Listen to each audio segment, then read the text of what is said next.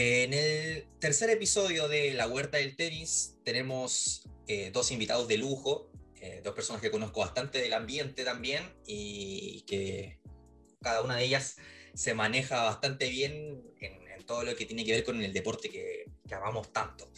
Eh, vamos a partir la presentación del el señor Nicolás Tobar. Nico Tobar que actualmente trabaja en la Radio Universo, pasó por Bio Bio, pasó por Tele 13, pasó por la Radio ADN también y es el hombre polideportivo de Todo es Cancha. ¿Cómo estás, Nico? Rodrigo, ¿cómo estás? Eh, un gustazo también al amigo Ariel que lo vas a estar presentando en, los próximos eh, momentos. Eh, ansioso por este Wimbledon. Yo me estaba preguntando, Rodrigo, si, si la dirigencia de All England Tennis alcanzó a, cobrar el seguro. que tenían, era, era, una cosa increíble, un seguro contra la pandemia. Yo no sé cuántos se avivaron con una situación como tal, eh, pero ahora no recuerdo bien, bien la cifra, pero era un monto muy generoso, creo que superaba los, los 100 millones de, de, euros, al menos por, por, lo que le iba a llegar por no eh, realizarse este torneo, que vaya que lo echamos de menos el 2019 y que ahora por fin lo tenemos ahí tan cerca, ¿no? Un vuelto ese, ese monto, un vuelto, ¿no? Algo que, que, un poquito nomás, como para, para calentar. No alcanza para pa, un Ahí la voz que se metió, y eh, lo vamos a estar presentando también en este momento, es el señor Ariel Román, el hombre de los datos, el hombre de los números de Séptimo Game. Él dice que no es periodista, pero ya a esta altura es parte de, del movimiento tenístico de, nuestro país. ¿Cómo estás, Ariel? Muy bien, Rodrigo. Un gusto enorme poder participar también aquí con, con Nicolás también. Eh, encantado de poder eh, formar parte de este panel y de esta iniciativa que está recién naciendo de parte tuya. Y bueno, aquí estamos para hablar de, Wimbledon, probablemente el torneo más importante del mundo, el torneo que, que todo, todo tenista sueña con, con, tomar parte, todo periodista sueña, sueña con viajar allá. Y es un torneo que también es especial porque es el torneo más antiguo, es el único Grand Slam que se sigue jugando en pasto, una superficie que, hay que conocer bastante bien para, ser exitoso. Entonces, eh, por ahora, eh, vamos a ver qué tal, porque hay unos partidos de primera ronda que se ven muy, pero muy interesantes. Claro. Para la gente que, que, juegue el fantasy de séptimo game, que aprovecho mandarle un saludo a Fabio y a Matías, eh, va a ser un dolor de cabeza bastante fuerte, sobre todo en la primera ronda. Em, les iba, estuve, estuve a punto de decirles que se vistieran de blanco y que sacaran ahí sus frutillitas con crema como para, ponerse a... Estuve casi, e, estuve casi. De hecho, me, gustó ese dato que, al menos lo, que, lo que menciona el, el Ariel al comienzo, eh, yo no sé si comparten ustedes, pero debería ser Wimbledon, no solo hablando del tenis, eh, el evento deportivo más tradicional. A mí me cuesta pensar en uno eh, eh, a la rápida que mantenga a lo largo de toda su historia estas verdaderas tradiciones, algunas incluso rayando el neto. No sé si recuerdan el 2018 cuando esa semifinal entre Nadal y Djokovic se tiene que suspender porque, claro, están, hay un contrato bien estricto con los vecinos del, del All England que le dice, bueno, muchachos, muy tarde, nosotros tenemos que descansar, el tenis lo paramos aquí. Y de hecho también es, es un torneo muy especial, podemos estar hablando de, tantos detalles de Wimbledon, pero por ejemplo que los jugadores le arriendan las casas a los vecinos del, del All England para quedarse ahí, dicen que le viene es muy cómodo, una de las tantas particularidades que tiene, que tiene este Wimbledon y que debe ser seguramente el, el torneo deportivo más tradicional que tenemos hoy. Y, el hecho también como de, de ver como sin patrocinadores prácticamente atrás. Sin patrocinador, claro. Solamente la marca de la pelota que, que, está ahí como un costadito, los jueces como de, de punta en blanco también, es, es una cosa de loco. Y, el hecho de que seguir jugando completamente de blanco, como dice tú, Nico, concuerdo completamente con, con eso, de que no sé qué otro evento se puede como eh, asemejar a, aquello. ¿Qué opinas tú, yo Ariel? yo, creo, yo creo, Rodrigo, que incluso se, se han molestado en Londres 2012. ¿Recuerdas que se se el torneo allá? Y era raro ver en el All England jugadores con todos los colores. Al menos ahí lo respetaron. El, Comité Olímpico impuso su regla. Era la única manera de ver algún, partido con colores ahí en Wimbledon. Sí, sí. Ariel, cuéntame. Incluso la, los colores de la, del fondo de cancha en, Londres 2012 eran totalmente extraños porque eran como un morado muy fuerte. Mm.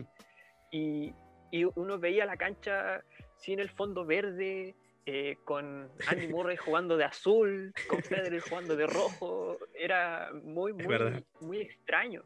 Sí, varios, dolores de cabeza.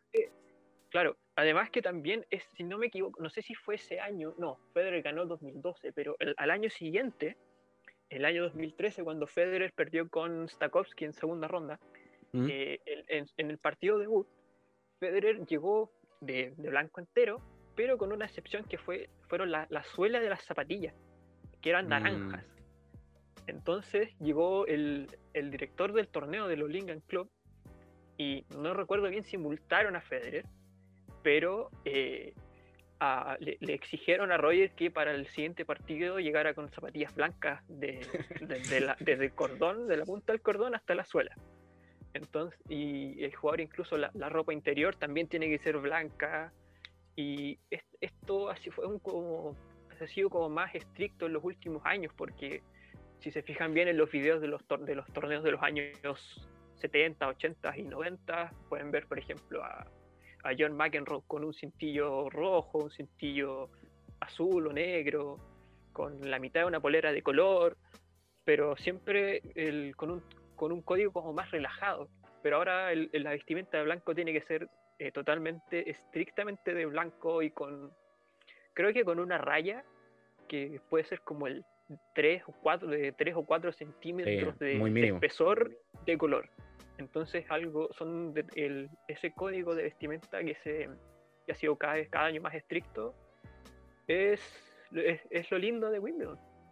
Y, yo creo que también es como para que justamente nosotros nos fijemos en eso y hablamos, hablemos de eso. Es como en, la mente de los organizadores tiene que estar eso, como de que tenemos que ser así estrictos para que nuestro torneo siga destacando por estas cosas y también por lo que pasa dentro de la cancha. ¿Qué, qué dices tú, Nico? Sí, no, de, todas maneras suscribo, pero, pero completamente eh, aquello. Y al final eh, es lo que hace tan distintivo a este torneo eh, de Wimbledon, más allá de su, de su excentricidad. Quizás podrían, podría mencionar alguno, pero yo creo que el, que el hincha del tenis no, no, sé si va a perdonar que algún momento cambien estas condiciones que se dan ahí. No, para nada. Ya metiéndonos en, en terreno, vamos a ir en el orden eh, superior a inferior del cuadro y bueno, no sé si necesita presentación el primer preclasificado del torneo, un tal Novak Djokovic que va a enfrentar a Jack Draper, eh, que juegan bastante bien, pero todos creemos ya que, que mínimo está en la final del serbio, creo yo, ¿o no? Sí, bueno, Novak Djokovic va a buscar otro Wimbledon, aparte del, del momento que viene, jugó doble en Mallorca esta semana, eh, el pasto le viene bien, vamos, es muy probable que lo terminemos nuevamente con esa imagen que se ha hecho icónica, ¿no? del comer pasto en, en, la final, eh, que lo hizo famoso, creo que fue el, el 2011, en una eh, final que tuvo con, con, el, con, el, Rafa Nadal en un 2011 que fue realmente una, una locura eh, de Novak Djokovic, es imposible para mí pensar que hay otro gran favorito, sería una noticia, pero de la importantes que hemos conocido en el último tiempo del tenis, en el caso de que, de que el serbio no se quede eh, con este título y también teniendo en consideración que puede llegar al club de los 20 y se puede dar en, en Wimbledon, que es un, escenario pero, pero ideal para él. Al menos el último partido que jugó ahí y el último partido que se jugó en Wimbledon le trae muy buenos recuerdos. Ariel, ¿qué opinas tú de Jack Draper? Yo, bueno, lo vi jugar contra, contra Yannick Sinner y lo encontré un muy buen jugador tiene, tiene su, dejo a, a, Sir Andy Murray. de hecho, por ahí leí unos Twitter que decían que era el Andy Murray zurdo. Tiene muy buena estatura, saca muy bien, zurdito. Y recuerdo también haberlo visto en una semifinal de Wimbledon Junior contra, contra Nicolás Mejía hace, hace un par de años atrás. Y, y, lo vi y tenía muy buen revés pero bueno, está haciendo sus primeras armas en el circuito profesional y va a hacer su primer partido de, Grand Slam, cancha central a las 8 y media de la mañana el día lunes, como es tradición en cada año en Wimbledon. y quizá, bueno, el, el, público que llegue lo va a ir a apoyar a él, obviamente, pero pero Novak Djokovic es, Novak Djokovic. Con, con, la ventaja al menos de, de, que va a ser el primer eh, turno Rodrigo Ariel en la, en la central y que va a estar muy nuevo el césped. Eh, y que es una de las imágenes tan, tan bonitas que queda ¿no? de Wimbledon. Le encanta ver, a mí en particular, ver el lunes la primera ronda y ojalá el primer partido eh, es una maravilla. Lo cuidan tanto, de hecho, no, no se juega la quali en, en, el mismo recinto, así que al menos Novak Djokovic va. ¿Quién va? Que el invitado de honor para, para esta edición de Wimbledon. Ya el día miércoles, el día jueves, vamos a empezar a ver cómo, cómo se va a ir gastando la, la línea de fondo, particularmente. Sí, totalmente. Y Lo que yo recuerdo también yo recuerdo también que este, eh, este año en la quali, eh, cuando jugó Tomás Barrios su primer partido el día martes, eh, ya la cancha estaba totalmente, había era el Barrios era el segundo turno, pero la cancha no tenía ningún rastro de, de pisadas, de jugadores, que, que el fondo de cancha como que se fuera como pelando, y jugó un turno, un turno más, se jugó un partido, y al siguiente turno jugaba Tabilo en esa misma cancha, y la cancha ya estaba gastada entonces, eso, esas son las cosas que, por ejemplo, ya vamos a ver en el último turno en la cancha central el lunes a Andy Murray contra Basilashvili y Murray, un jugador más de, fondo de cancha, igual que Djokovic, ya la cancha va a estar más, bastante gastada. Mm. todos coincidimos, creo, que debiese ser en tres sets el, triunfo de Djokovic. Habrá, que ver también cómo le, afecta el tema de la presión a Draper, por, lo que hablábamos, ser su primera, cancha, su primera cancha central, su primer cuadro de Grand Slam, ser local, eh, el apoyo del público, pero todos sabemos también que Djokovic, cuando tiene el, público en contra, es otro jugador y le encanta ser el malo de la película, entonces no sé si coinciden muchachos que en tres sets debería ser la lógica que Djokovic pase. Sí, de todas maneras. Sí, sí, en tres sets, y quizás llegue a jugar un, haya un, un 7-5, un 6-4, pero ahora, más allá de eso, difícil. Ahora, aunque ahora puede perder los dos primeros ser Novak Djokovic, puede tomar su bolsito y ya sabemos cómo va a terminar la, la historia. Triple 6-2 después. El, el, segundo enfrentamiento del cuadro dice que es Tomás Barrios contra Kevin Anderson. ¿Cómo ven a, a Tomás? Que va a abrir la, la cancha 4, si mal no recuerdo. Eh, yo me atrevería a decir eh, que el, partido que, que, esperaba con Mancia en el último tiempo de, de, un, de, un, jugador chileno, tengo muchísimas ganas de ver, de ver a Tomás Barrios, particularmente eh, por toda la odisea que tuvo que pasar para, para llegar a Londres, cambiarse las zapatillas, ir a una superficie distinta y, ganarlo de, qué manera, porque de repente uno piensa, eh, muchos tiebreaks, 7-6, bueno, no, no, sacó, no, no, sacó ventajas, pero es re complicado eh, mantener el servicio y, tener buenos porcentajes eh, en, esta medición, al menos en un torneo como Wimbledon, donde si quieres ganar el no sé si ganar el torneo, pero si quieres tener una participación al menos considerable en, Londres, eh, si no está al 100% con tu servicio, se hace completamente eh, muy cuesta arriba y, Tomás Barrio al menos eh, nos dejó entusiasmados. Tuve la oportunidad de ver los tres partidos, no su totalidad, pero sí buenos momentos y, lo, vi bien, a menos a, Tomás Barrio lo vi bastante suelto y también está la, la otra, que, es la interrogante, ¿no? Que si a uno le pintan Kevin Anderson en Wimbledon, no es el rival que uno podría escoger. Si te, dan, te hacen sacar ahí de los 128, elegir unos, pero eh, cuidado que no ha tenido un, un, buen último tiempo. Ahora es finalista el, sudafricano, el 2018 eh, llegó a la final de este, de este torneo. Eh, pero Tomás Barrio no tiene nada que perder, creo yo, en este, en este partido. Y en el caso de tomar la iniciativa e imponer su juego, Puede ser, puede ser. Eh, yo creo que, que, podríamos ver al Chillanejo al menos compitiendo y verlo compitiendo con, Kevin Anderson, yo creo que sería una grandísima señal. Aparte, va a ser eh, su debut en, en, Wimbledon, su también un gran slam, así que eh, me deja muy entusiasmado. Ojalá que, que el lunes entre con, con, personalidad, como lo hizo en los tres partidos de la quali, que no es menor, sobre todo ganar un partido a cinco sets como, como lo es lo último. Así que un muy lindo desafío para, para Marcelo Tomás Barrios, que seguramente está mirando el cuadro y la posibilidad de jugar con Novak Djokovic una cancha central, yo creo que no lo tiene, ojalá que no lo nuble, porque hoy día lo, lo, principal es, jugar con, con, Kevin Anderson e intentar hacerle el, el, mejor, el mejor partido posible. No, no, es, no es el favorito, pero cuidado, cuidado que puede, puede, puede ser un, un lindo encuentro aquel que vamos a vivir. Ariel, ¿cuál es tu opinión respecto a ese partido? Bueno, yo durante el, desarrollo, bueno, una vez que terminó el partido de quali de Tomás contra Camille Marchak en, en, Roehampton, eh, me puse a buscar en Twitter, eh, buscar Barrios Vera en, en Twitter y veía muchos tweets que decían que no, que Tomás Barrios va a ser el rival más fácil en el, en el cuadro, que es un desconocido, que, que no tiene experiencia en Grand Slam.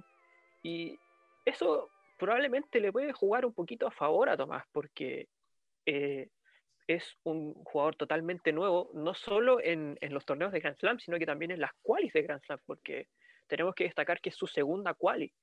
Y eh, también es, tiene ese, ese valor agregado de que es un jugador que está entrando, insertándose en este nivel. Y el, también tenemos que su principal arma no es un tiro convencional, que es su drop shot es su principal arma y, y lo hemos visto también en la quali de, de Wimbledon que ese tiro le ha causado muchísimo daño al resto de los jugadores porque al menos yo, yo vi los tres partidos en su totalidad y en los tres partidos Tomás Barrios dejó en el piso a sus oponentes con su drop shot. Mm. Entonces esos cambios de ritmo son totalmente, son súper importantes en una cancha de pasto y porque el pique de ese drop shot, si Tomás Barrios lo pega muy, el tiro queda corto, el, el, pique de esa pelota va a ser muy bajo. Entonces le da muy pocas posibilidades a su rival de llegar. Y Anderson no es un jugador que se mueva muy bien dentro de la cancha, especialmente hacia adelante. Sí, y aparte que el, pique de un drop en pasto se muere, si es bien, eh, claro, es muy bien hecho. Es muy difícil y sobre todo también para el sudafricano que mide 2 metros 03, si mal no recuerdo.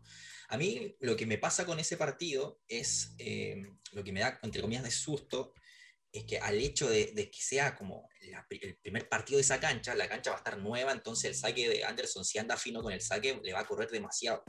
Y eso le va, a permitir eh, jugar con mucho margen también en cuanto a la devolución, porque Barrios va a jugar muy presionado para que no le quiebren. Yo creo que al final a lo que tiene que apuntar él es eh, intentar llegar a un tiebreak intentar ser competitivo en ese primer set, como que no se le escape en media hora y ya quedar como, o, que su cabeza empiece a pensar de que tengo que ganar tres para ganar, sino que ir, ir, como jugando punto a punto. Y también lo que me pasa es como esa dualidad de decir, bueno, es mi primer Grand Slam, no tengo nada que perder, pero lo que decía Nico, ojalá no se nuble pensando de que estoy a tres sets de jugar contra Djokovic en Wimbledon. O sea, es, es complejo igual eh, mentalmente para, para, él, creo yo. ¿El vaticinio que hacen muchachos cuál es? Yo creo que va a ser un, que, vamos a ver un partido eh, competitivo. Eh, creo que, que uno de los, partidos, al menos yo no, me atrevo con, con, un pronóstico. Ojalá que, que, gane Tomás Barrio, no el favorito, eso sí, el chileno, por las razones que conocemos, por la historia que tiene Kevin Anderson, porque fue finalista, pero uno se pone a ver lo, los resultados que ha tenido Kevin Anderson en la última semana. Perdió en Nottingham con Dennis Kudla en primera ronda, en Espun perdió con Max Purser. Eh, bueno, ojalá, ojalá, ojalá que se, sería una grandísima noticia. Ariel, ¿tú? Mi corazón dice Tomás Barrios en 5 sets, pero mi cabeza dice Kevin Anderson en 4 sets. Igual competitivo para ser Anderson un finalista de Grand Slam y todo eso. Eh, yo también creo que Anderson eh, es el favorito y probablemente termine ganando el partido, pero no creo que lo, sea tan fácil eh, como en, un triple 6-3, un triple 6-4, así como un resultado sobrio. Creo que Barrios perfectamente tiene las armas como para ganarle al menos un set. El cuarto partido del draw dice que es Andrea, el tercer, perdón, Andrea Sepi con Joao Sousa. Estos son los partidos que matan cartilla muchas veces. De mi, desde mi lado creo que Sepi eh, debiese pasar por, por, experiencia, por, porque en, en, Pasto de repente ha tenido buenos resultados y Joao Sousa no es muy confiable creo en, en Grand Slam. Hay que recordar que también que Joao Sousa hizo octavos de final en Wimbledon del año 2019. Entonces es algo bastante a considerar, eh, dado la, también que Sepi es un jugador con muchísima experiencia en la superficie.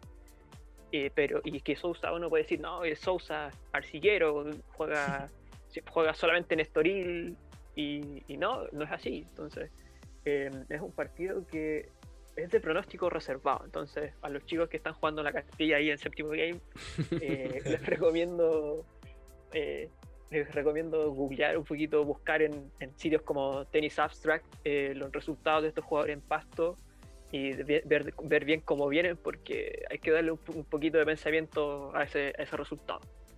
¿Tú, Nico, qué piensas? Sí, aparte, bueno, en estos, en estos torneos de Grand Slam eh, es tan importante también eh, la experiencia, parece de perogrullo de repente eh, decirlo, pero vaya que, que, es cierto, sobre todo cuando se está jugando a cinco Grand Slam y tiene al frente a Andrea Seppi que debe ya alcanzando los 40, eh, seguramente debe tener 36, 37, eh, debe estar por ahí, uno lo viene viendo la, cuando estaba la Legión Argentina que, jugaba eh, Andrea Seppi, y también siempre en Grand Slam, de, muchas veces gana ahí un, par de partidos y, hay que tenerlo en, consideración con, con Joao Sousa, que yo quizás me, puedo equivocar, ¿no? pero, pero no, no la, última vez que he tenido la oportunidad de verlo no, no, lo he visto tan, tan consistente y, creo que, que no debería tener problemas el italiano. Sosa acá en Chile venía, cuando estuvo acá en Chile en la ATP de Santiago, venía con una racha terrible de partidos perdidos. Totalmente, sí, sí, sí. Em, después, el cuarto encuentro sería Denis Kudla con Alejandro Davidovich. Un Davidovich que fue campeón junior, pero yo igual le pondría mi fichita al estadounidense. No sé qué dicen ustedes. Pasó una buena quali y, y viene con ritmo también en pasto. Sí, sí, de todas maneras, eh, es un jugador bien, bien interesante ahí para, tenerlo en cuenta y, la interrogante también de, Alejandro eh, Davidovich, que seguramente va, a ser un fenómeno, yo creo, en, el próximo tiempo, un jugador de, los españoles, pero españoles, eh, muy, muy aguerrido, muy competitivo. Eh, quiero verlo, sí, eso sí, en, en, césped. Eh, también tenemos el, recuerdo tan, tan reciente, ¿no? De, un Roland Garros que, que, le fue estupendo y llegó a una ronda que yo creo que él, que él no se lo esperaba, teniendo eh, muy buenos partidos. Eh, ganándole a, Del Boni en un partido que parecía que se le podía haber escapado en, en algún momento, a pesar de, lo que, de que lo comenzó de buena manera. Eh, pero yo con, con Davidovich, aparte de que, de que es muy talentoso, tiene, tiene muy, muy buenos golpes, eh, algo que, que, es tan clave hoy, hoy en el tenis, que es la personalidad. Debe ser Alejandro Davidovich uno de los jugadores con mayor personalidad en, el circuito y, eso, claro, que es una, una, fortaleza tremenda en el tenis, sobre todo en un partido eh, a 5 sets donde te puede cambiar tan drásticamente el panorama con, con un punto eh, en específico. Y, Alejandro Davidovich, que si tiene que, pegarle para arriba, si tiene que ponerle la malla de volei, no tiene ningún problema, si tiene que sacar por abajo, eh, lo va a hacer, al menos la, competencia está, está asegurada, pero Denis Kudla también es un, buen jugador, buen, buen sacador, como, como se dice, y, y en, en pasto también puede dar, puede dar la lógica eh, que, que, le puede pasar por encima al menos a un jugador que es más de rally y es más español, más marcillero como lo es, como lo es Davidovich. Eh, debería ser Davidovich, pero yo le pongo, tengo interrogantes con respecto a cómo puedo llegar, puedo llegar en césped, así que yo, si me hace elegir, eh, creo que Kudla podría, podría, podría, no sé si considerarlo como sorpresa por, por la interrogante que genera Davidovich en esta superficie. ¿Él en tu caso? Sí, sí bueno, también hay que destacar que Denis Kudla hizo hace un, bueno, hace ya tres años ya, pero hizo una semifinal en la ATP de Halle y perdió, perdiendo con Federer, perdió 7-6, 7-5, un partido muy mm. parejo. Y entonces, entonces Kudla tiene un muy buen historial en la superficie, siendo competitivo como contra el mejor jugador de la, de la historia de la superficie. Y, y, por otro lado, bueno, Davidovich es campeón junior y todo, y, pero hay que ver cómo se adapta al, pasto de Wimbledon, porque es jugar en Mallorca y jugar en Wimbledon ya es la misma superficie, pero la cancha es muy diferente, es muy diferente.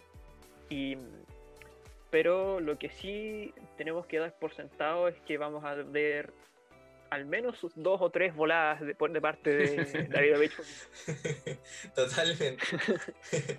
Después entra el Cristian Garín en el, cuadro y acá uno puede decir 125 del mundo, pero Bernabé Zapata Miralles, un, un chalenguero de aquellos y más encima trae ritmo, eh, justamente lo que no trae Garín. Eh, yo por, lo menos creo que Garín debiese pasar, pero perfectamente el español le puede sacar un set. No sé qué opinas tú, Nico. Sí, es que eso es, muy importante en, esta, en esta superficie. Se dice que, los jugadores que menos que están mejor aspectados en el ranking van de menos a más y las primeras rondas siempre les cuesta eh, pensamos en Fernando González, que en las primeras rondas de Grand Slam siempre lo, terminaba eh, pasando verdaderamente mal y luego, y luego siga soltando. Suele pasar eh, aquello en, los majors y claro, Zapata ya tiene tres partidos en el cuerpo, en la superficie, tres triunfos que le da muchísima confianza. Yo sí, suscribo que, esto va, a pasar completamente por Garín, particularmente porque ha sido una, una semana muy compleja. Debe ser de las más difíciles en la historia de la carrera de, de Cristian Garín por la historia que conocemos todos, ¿no? El, un, pronunciamiento del Comité Olímpico chileno que fue durísimo eh, contra él, también eh, de la Federación eh, de Tenis, a él le, está molesto, no hay un misterio para nada de aquello por, por, los posteos que hizo en, en sus redes sociales. en Wimbledon tiene, tiene participaciones, también al menos tiene, tiene acercamiento con, con, con la superficie, si, si bien no, no ha ganado un, un partido en, en, Wimbledon, siempre ha perdido en las primeras rondas, tiene dos quali también que, que ha pasado y eso al menos no, no, va a ser algo, algo tan nuevo para Cristian Garín, que también ha tenido un, tiempo considerable, al menos para, para, la preparación de este certamen. después de Roland Garros no, no, compitió más. Eh, así que va a ser una también una, una, incógnita este partido, porque particularmente porque tengo muchas dudas de cómo está llegando, cómo puede llegar Cristian Garina a, esta, a este torneo. Yo a Roland Garros le tenía mucha fe y sabía que al menos podría estar en, en cuarta ronda por lo que le veníamos, le, le, veníamos viendo, ¿no? Por todo lo que ha pasado y lamentablemente extratenístico eh, podríamos dejarlo ahí como... Si, si, no habría pasado, yo creo, todo lo de la semana pasada, te decía Cristian Garín, pero fácilmente va, va, va, a avanzar de ronda. Antes de darle el pase a Ariel en este caso, eh, quería decir como, si vemos esa, ese cuadro, esa parte del cuadro como hasta tercera ronda, si tú me das esa tercera ronda o ese cuadro en París, creo que todo en octavos de final como mínimo Garín, porque tenemos a O'Connell por ahí, está Polmans, está Monfils, que en este momento debe ser no sé cómo todavía, bueno, el ranking congelado, pero que está ahí todavía preclasificado, pero en Wimbledon es un escenario completamente distinto. No sé cuál es tu precisión, Ariel. Exacto, porque bueno, tienes en ese, lado del cuadro a jugadores australianos que puede ser que jueguen o puede que no jueguen en pasto eh, eh, siempre, pero siempre uno, tiene, uno, uno los ve llegando a la temporada de, césped con un poquito de respeto porque por toda la historia que tiene el tenis australiano en la superficie. Como por ejemplo que podría jugar contra Mark, Mark Polmans en, segunda ronda. Pero, y además que el Zapata Miralles, bueno, es un jugador challenguero, es un jugador bastante termo también, porque bueno, lo vi jugar contra Tavilo en la quali de, de, Australia y se le fue un partido increíble contra Alejandro en el tercer set, que iba 3-0, doble quiebra abajo, creo que 40-15 sacando, y, y, Tavilo se lo dio vuelta y ganó 6-3. Y, y, el tipo estaba pero frustradísimo, gritándole a todo el mundo en, en, en, en la cancha ahí en Australia. Y además, eh, viene de dar vuelta un partido en la cual y un partido increíble en la última ronda contra el británico mm. Anton Matusevich. Ganó le, dio vuelta un 0-2 en sets y, pasó la quali. Además que es un jugador que tiene una derecha que es bastante, bastante agresiva. Entonces uno, yo lo veo con un poquito, bastante respeto. Pero eh, por otro lado siento que Garín considerando todo lo que vivió esta semana, con el tema de la bajada de los Juegos Olímpicos, con, con, ¿cómo se llama? con los insultos del público, los comunicados, todo eso.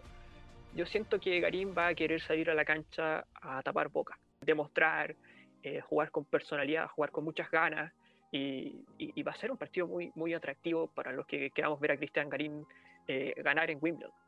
Porque yo creo que Cristian va a salir con esa motivación, ocupar esa energía para, para sacar adelante un partido que se ve a la postre, y lo vamos a ver muy complicado.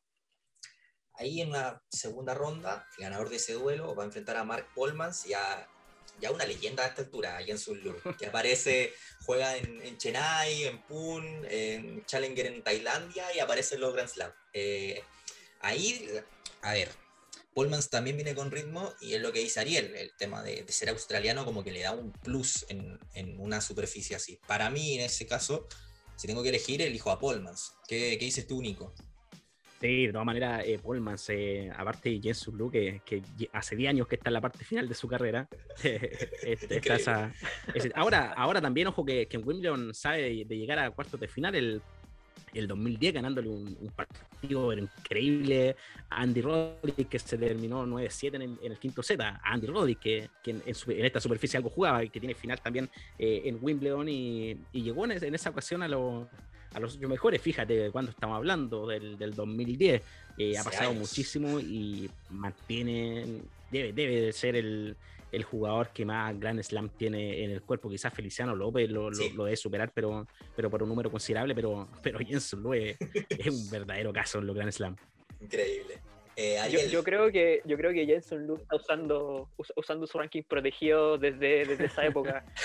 porque lo, vemos, lo vemos todos los años en, inscribiéndose en los Grand Slam. A veces se baja, a veces no. Y es como, es como Dimitri Tursunov antiguamente. Uh, ¿qué, ¿Qué nombre ese? Una leyenda una, leyenda del una leyenda del, ranking protegido. Pero pero sí yo creo que yo creo que va a ganar Paul Vance en tres sets. Y igual que igual que contra Schwarzman eh, Lu va a jugar sus cuatro o cinco games a, a, toda máquina y después va a bajar considerablemente. Aquí vamos a meter un combo eh, Pedro Martínez, portero, Estefano Travaglia y Christopher O'Connell con Gael Monfils, que son los que cierran la parte del cuadro de Garín hasta al menos tercera ronda. Eh, ¿Cómo ven estos duelos, muchachos? Veo a Travaglia ahí eh, a O'Connell pasando en esta, en esta llave. Pedro Martínez también, un, jugador que muy, muy español, al menos la, la, carrera que, ha hecho, porque el concepto español, ¿no? pensar en, la Armada Española, en, los buenos artilleros que tuvieron en, su momento, un jugador que está recién ahí apareciendo, pero yo me quería con, con Estefano Travaglia, que, que lo encuentro un, brillante jugador. Tuve la oportunidad de verlo jugando un futuro en el club de golf Los Lirios en 2009, debe, haber sido. Uh. y, y no, buen buen tenista. Lo, eh, me acuerdo que estaba, pero re joven, era el único que no hablaba español en, en aquel momento. Después eh, lo mejoró y bastante en esos cuadros futuros que aquí habían de los 32 inscritos, 25 eh, eran entre chileno y, argentino y aparecía Estefano Travaglia, que, que, que, en buena hora, creo, al menos los últimos, los últimos años que, ha tenido, creo que le, que le falta dar, dar un zarpazo ahí en, en, torneos de, esta envergadura. Uno habla por zarpazo para, jugadores del ranking que tiene Travaglia, de llegar a, una segunda o tercera ronda que, que viene realmente bien, no solo por los puntos, sino que también por un tema eh, de financiamiento. Y lo otro, o, con el más por, más por superficie, uno eh, es imposible, yo creo, pensar que a alguien le, le pueda caer mal a Elmond Fierce, debe, ser de los más carismáticos en, todo el circuito, em, pero llega con muchos interrogantes, sobre todo en su físico. Bueno, uno, uno ahí empieza a hacer el juego, ¿no, Rodrigo? Con, con el lado de Garín y, y, ahora en el papel son, son duelos abordables. No, y aparte que lo que dices tú físicamente y también de confianza el, tema de Monfils. Eh, o sea, no, no, siente la derecha, no le está pegando al revés, en el saque también está súper, eh, eh, con muy pocas armas como para poder ganar puntos gratis. Eh, y O'Connell es lo mismo que veníamos hablando, que uno de repente dice, ah, pero es quali, es quali, pero el quali ya hizo tres partidos, te ganó, tres partidos para meterse en ese cuadro, entonces un, ritmo tiene. Después de, esta como primera cuarta ronda, digamos, vendría el lado, el sector de Diego Schwarzman, el noveno preclasificado el argentino contra Benoit Per y en esa misma llave Marco Quequinato con Liam Brody. En mi caso, a ver, Benoit Per es, es un misterio, es un caso de estudio, pero creo que igual el peque debiese pasar y en la otra llave le pongo mis fichas a Brody por, lo que hablamos, el tema de ser local inglés y Quequinato si lo sacamos de Roland Garros y si lo ponemos como en, cualquier Grand Slam, eh, no da pie con bola. No sé qué opinan ustedes, muchachos. Yo, pues, si me, da a elegir, eh, hago la, misma elección. Eh, creo que, que Diego Schwarzman eh, se viene mejorando, eh, tuvo una actuación para el olvido. Recuerdan ustedes cuando comenzó la, gira europea sobre polvo eh, de ladrillo, donde, donde, no veía mucho, el argentino lo, lo pasaba realmente mal, eh, perdía con, con, marcadores que eran sorpresivos por lo abultado que eran, incluso el mismo, mismo lo reconoció que no se estaba sintiendo bien y también llegaba con mucha más interrogante a Roland Garros, que, que uno lo había visto perder tantas primera ronda o segunda ronda que no estaba considerado para, para un jugador de los tops como lo es, lo es el Pepe Schwarzman y, luego mira cómo, cómo terminó eh, sacando esa tarea titánica, ¿no? Que, ganarle un, un, set a Rafael Nadal en, en la Philippe Chatrier, yo creo que no debería tener problema y, y Benoit Per eh, le puede dar ahí eh, esta performance bastante especial que tiene, que tiene el francés de repente y, y lo, lo, debería pasar por encima, creo yo. Y también el Brody, también suscribo completamente, está el factor local, está el factor de jugar en, en Wimbledon, de hacer su estreno ahí y con el italiano eh, Chequinato que, que, ha tenido ahí algunos golpes, algunos, algunos chispazos en lo que, en lo que fue Roland en, en aquel torneo increíble, pero eh, después poco. Yo tengo más ganas de ver a Benoit jugando dobles con Lorenzo Musetti que, que verlo jugar en, singles porque, eh, bueno, lo, hemos, lo, hemos, visto en los últimos meses, que juega tiene su, su chequecito de primera ronda, segunda ronda, si es que es sembrado o no, y, y, se va. Y yo creo que está más pendiente de cuándo va a salir la burbuja que, que si quiere ganar un, un, un, partido o subir de ranking. Y yo creo que Schwartzman debería ganar ese partido. Y por el otro lado, concuerdo con ustedes, yo creo que Brody es eh, local, lo, lo, probablemente lo pongan en, no sé, no va a ser un partido de cancha central o cancha 1, pero pues juegue la cancha 2, la cancha 18, una cancha que congregue más gente. Y, y bueno, y Chequinato no, no, es totalmente alérgico al pasto. Y recordemos que en la serie de Copa Davis contra India el año 2019 en Nueva Delhi, eh, el capitán italiano llamó a Polelli para el doble, sí. llamó a, a Andrea Seppi, a Matteo Berretini, que aún no explotaba, y a Chequinato, que era top 20. Y terminaron jugando Berretini y Seppi, los titulares, y Berretini, eh, perdón, Chequinato no, no, asomó en esa serie. Entonces tenemos que tener ese, ese, ese, ese punto para ver cómo se desempeña Chequinato en, en pasto.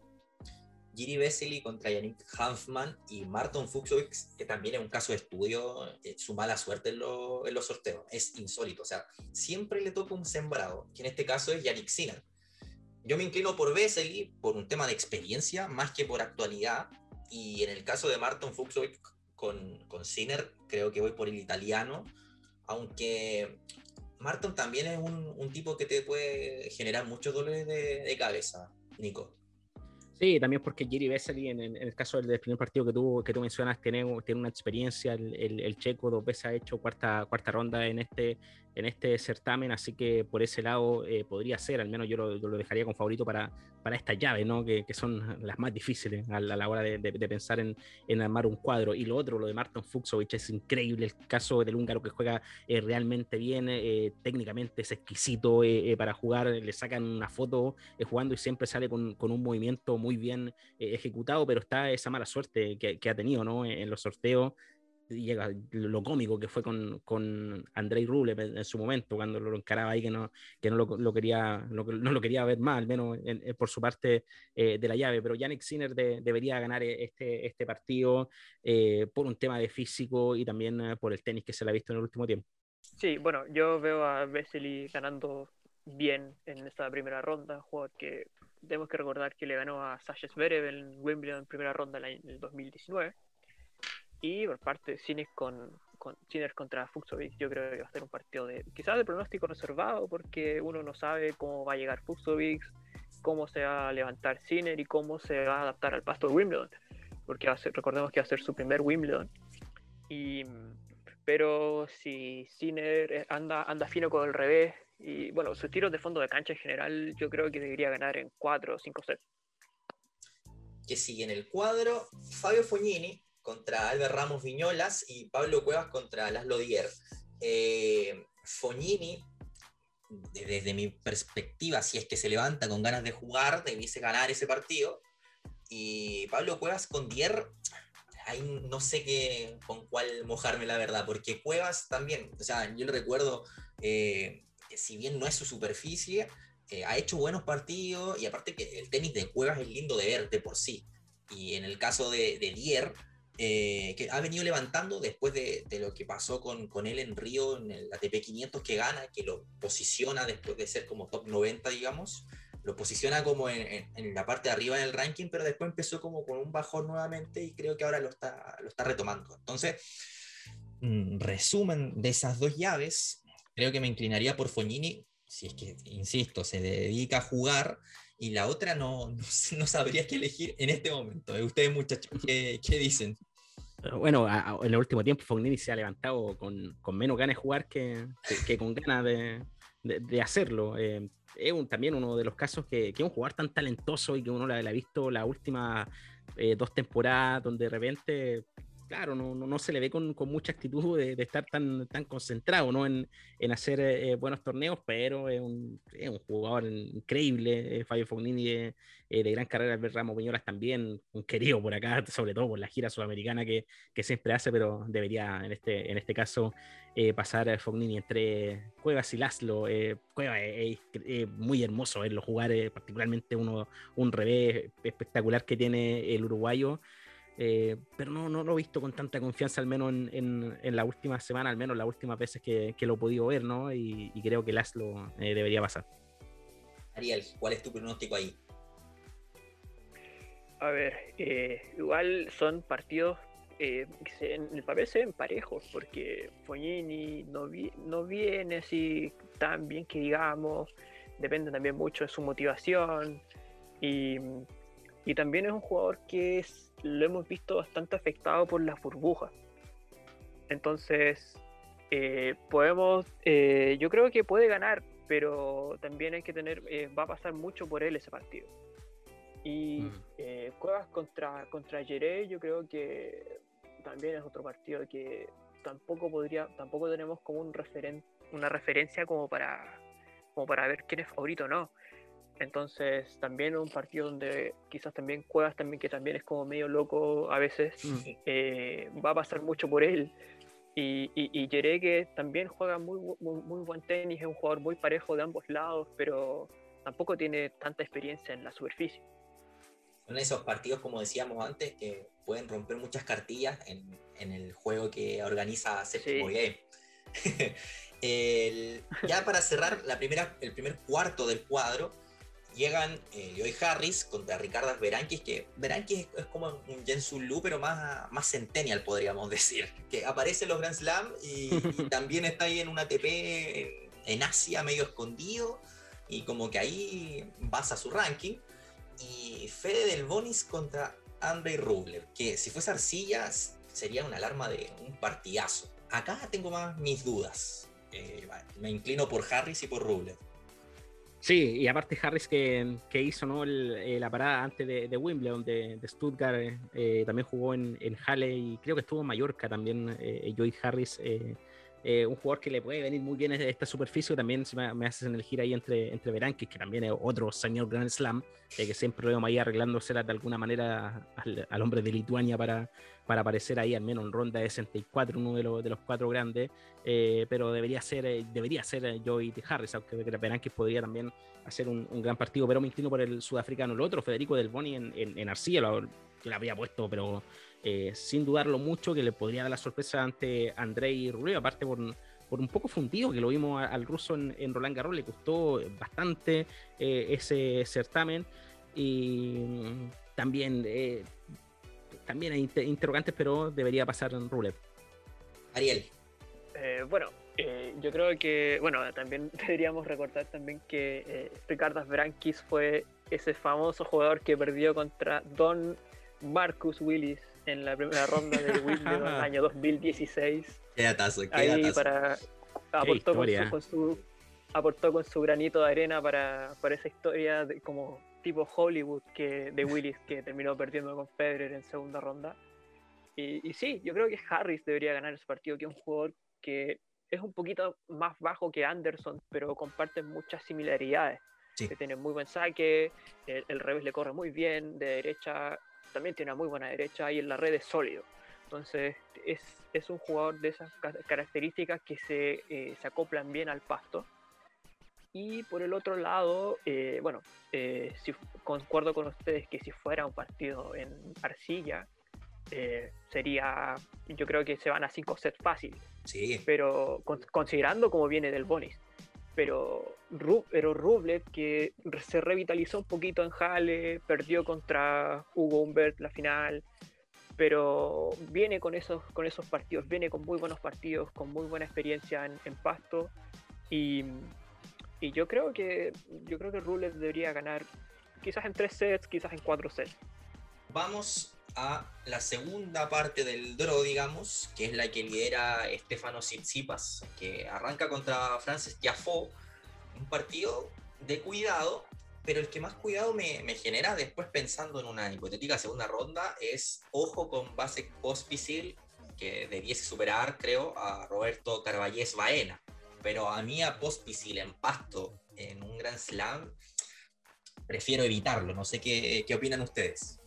Claro, porque ganó en doble Wimbledon, le ganó la final al, al hermano Brian, si, no recuerdo eh, no recuerdo mal, pero, pero al menos sabe eh, ganar un torneo en, la catedral, ¿no? Obviamente le gustaría le gustaría ganarlo ganar un individual, pero eso es imposible y, no se va a dar, pero también para tenerlo en, consideración al, eh, al, canadiense que tuvo una, una temporada bien brillante, es de estos jugadores que aparece de repente tiene una temporada, desaparece cinco temporadas y después vuelve teniendo, teniendo un gran año. Eh, así, se ha llevado, así se ha llevado durante toda, toda su carrera. Aparte también en el último tiempo lo, estuvo tan, tan ligado ¿no? a, lo, a lo estrategístico, quizás con esta organización paralela con, con Novak Djokovic, estuvo más en temas sindicales, eh, por así mencionarlo, a, a, eh, al canadiense que ha tenido una, una carrera ahí bueno, no sé si tan sin sobresalto, eh, claro. diría yo, pero debería ganar a, a Carvalles Baena y Tsitsipas definitivamente es uno de los grandes favoritos también eh, para Wimbledon, no lo veo llegando menos de, de cuarto de final y ahí con el, con el amigo Frances, ¿no? que tanto nos amargó este año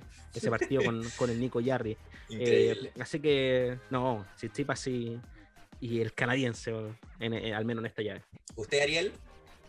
Uf, yo al menos yo veo a, a, a Pospisil con bastantes chances de ganarle a Tsitsipas en, en segunda ronda. Mira. Un jugador que es peligrosísimo y es, es un jugador también tipo, tipo Struff que, que te puede, le puede ganar a un jugador durísimo, a un jugador, top, no sé si top 10, pero un sembrado en una ronda y después puede perder con un jugador totalmente accesible en la ronda claro. siguiente pero las, las, las, cualidades que tiene Pospisil, muy buen saque, quizás no un saque potente como tipo Karlovich, tipo Roddick, tipo Easter, pero sí un saque muy efectivo en la superficie, un excelente boleador, un jugador muy bueno en la red, y que, que también hizo cuartos de final en Wimbledon en singles en el año 2015, si no me equivoco, perdió contra mm. Andy Murray. Sí. Y un Tsitsipas que bueno, viene sin, sin, sin, partidos en el cuerpo, en la superficie, porque como todos sabemos tuvo que declinar la wildcard que le dieron en Halle, porque llegó y habría llegado muerto a Halle después sí. del esfuerzo que hizo contra Djokovic. Pero, y, y también Tiafa un rival de cuidado, quizás no tanto en pasto, pero un jugador que le puede amargar el día a cualquiera. Eh, el, el, amigo Anderson lo sabe bastante bien en la Abierto de Australia hace unos años atrás y, pero sí, es un, un, inicio bastante duro para, para Tsitsipas que algunas casas de apuestas lo tienen incluso como el, el, segundo favorito a llevarse el título después de, de Novak Djokovic. ¿Va, ¿Va, con el hermano, no, Estefanos? Ah, y eso, sí, juega, tiene una wildcard en dobles y, y eso es lo más curioso todavía porque si Tsitsipas avanza rondas en el singles, eh, tiene que empezar a jugar dobles también con su hermano y la, la, particularidad del dobles en Wimbledon es que también es a 5 sets. Entonces puede llegar a una tercera ronda exhausto porque puede jugar, no sé, juega lunes primera ronda, eh, miércoles segunda ronda, jueves primera de dobles, eh, juega 5 sets el dobles y al día siguiente uh tiene que estar jugando una tercera, una hipotética tercera ronda sí. eh, nuevamente. Yo, yo, pensaba que el Ariel decía que iba a llegar a Chausto porque le tenía que hacer la pega al hermano también en el doble. No, también, ah, sí, también. Si yo fuera Petros, viviría como él. No sé, no sé ustedes, muchachos. Yo, yo, yo quizás sacaría a Petros si me voy atrás, para no molestar tanto ahí que, y que sí, sí. para tener la, la, la, cancha libre para él. Al, al menos Petros Tsitsipas está, está viviendo del hermano y no como, como Moritz Steve que se tuvo que, se tuvo que retirar. Lamentable caso ese, pero. Lamentablemente, sí. Nico, ibas a decir algo tú. Sí, no, no, está viendo. Eh, hablando de, de Tsitsipas en Willy, me puse a revisar cómo le, cómo le había ido al griego en este torneo, partido con Fabiano en primera ronda el, el 2018, no tenía al menos el 2019, mejor dicho, ese, ese dato. Y bueno, tenía el, 2000, el 2018 que llegó a, a, cuarta ronda perdiendo con, con John Isner. Así que bueno, eh, en algún momento tendrá que dar un, su, su, mejor Wimbledon. Sí, y, y a pesar del, del difícil cuadro inicial, podría perfectamente estar metiéndose sí o sí en una segunda semana. O sea, no debiese extrañarle a nadie. En el caso de eh, los posibles rivales de tercera ronda para Tsitsipas, si sigue la lógica, vendría Egor Gerasimov y Jay Clark en esta primera ronda. Gerasimov que perdió 6-2, según lo que dijo el querido Matías Alarcón, un set con Tomás Barrios en, en la práctica. Sí. Y Mackenzie McDonald, Mackenzie McDonald qué malos recuerdos nos trae ese muchacho. me, me, amargaste, me, una, me una buena mañana ahí en, en Wimbledon en el año 2018. O sea, es que ese muchacho eh, es como ya un, un anti-chileno profesional, podríamos decir, que se va a enfrentar a Karen Kachanov.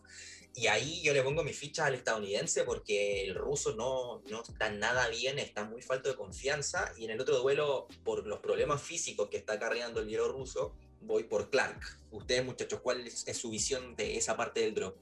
Suscribo, Clark y McDonald. Eh, Clark también por el, por el tema ¿no? Del, de, jugar en Wimbledon y porque, porque hacemos por, por los problemas que viene eh, teniendo. Si McDonald juega como lo hizo los dos primeros sets con Garín, le pasa por encima a Cacharau.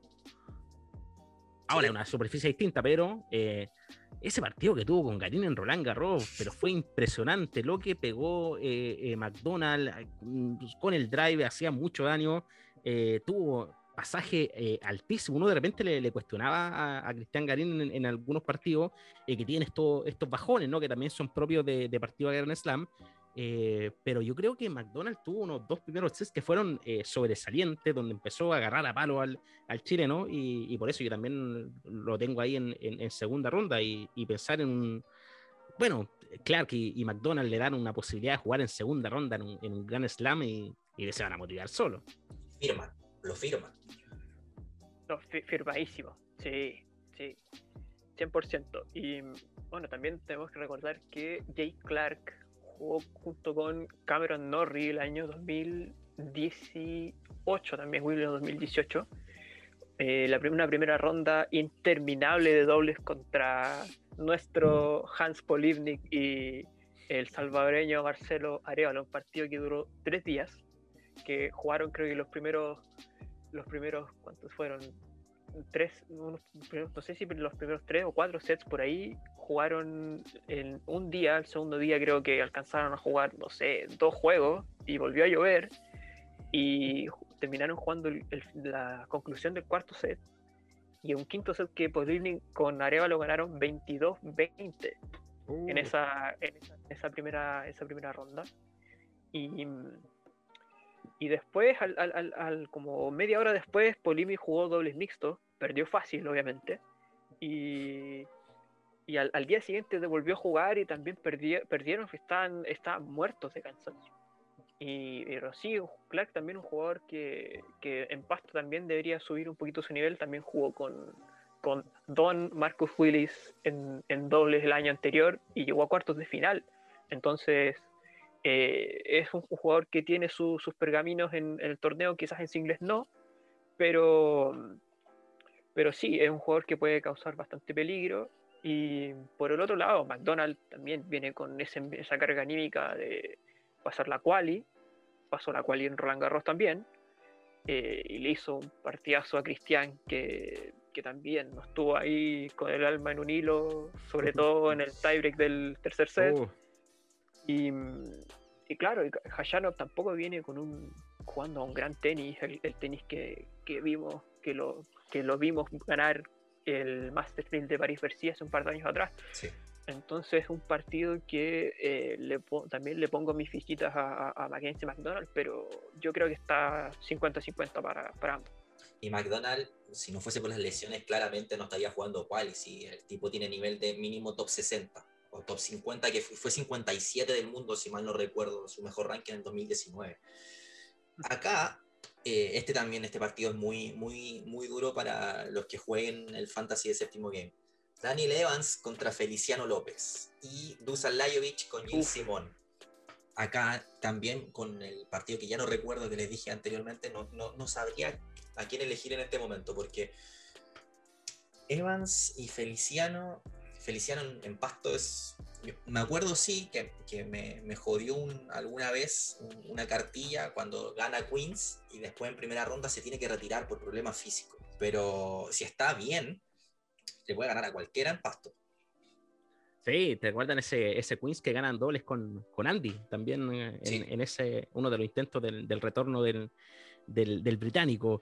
Feliciano López también le, viene bien el, el, pasto, al menos el, escuchar alguna declaración donde dice que, es uno de sus torneos eh, favoritos. Eh, también lo, ha jugado muchísimo tiempo en, esta extenuante carrera. 39 eh, años tiene Feliciano López. algunos resultados destacados también ha, tenido en, la catedral. Hizo cuartos de final en, tres ocasiones. Yo lo, pondría a Feliciano López en, darse un gustito, quizás en la última parte de su carrera y y, por ahí motivarse y, hacer un, buen torneo. Yo le veo altas posibilidades que le pueda ganar a, Dan Lemas y Dusan Lajovic con Gil Simone es muy parejo, no han tenido las la últimas mejores temporadas los dos, pero he, muy mal, he, visto muy mal, mejor dicho, a, a Gil Simone, así que por esta voy, me inclino por el serbio.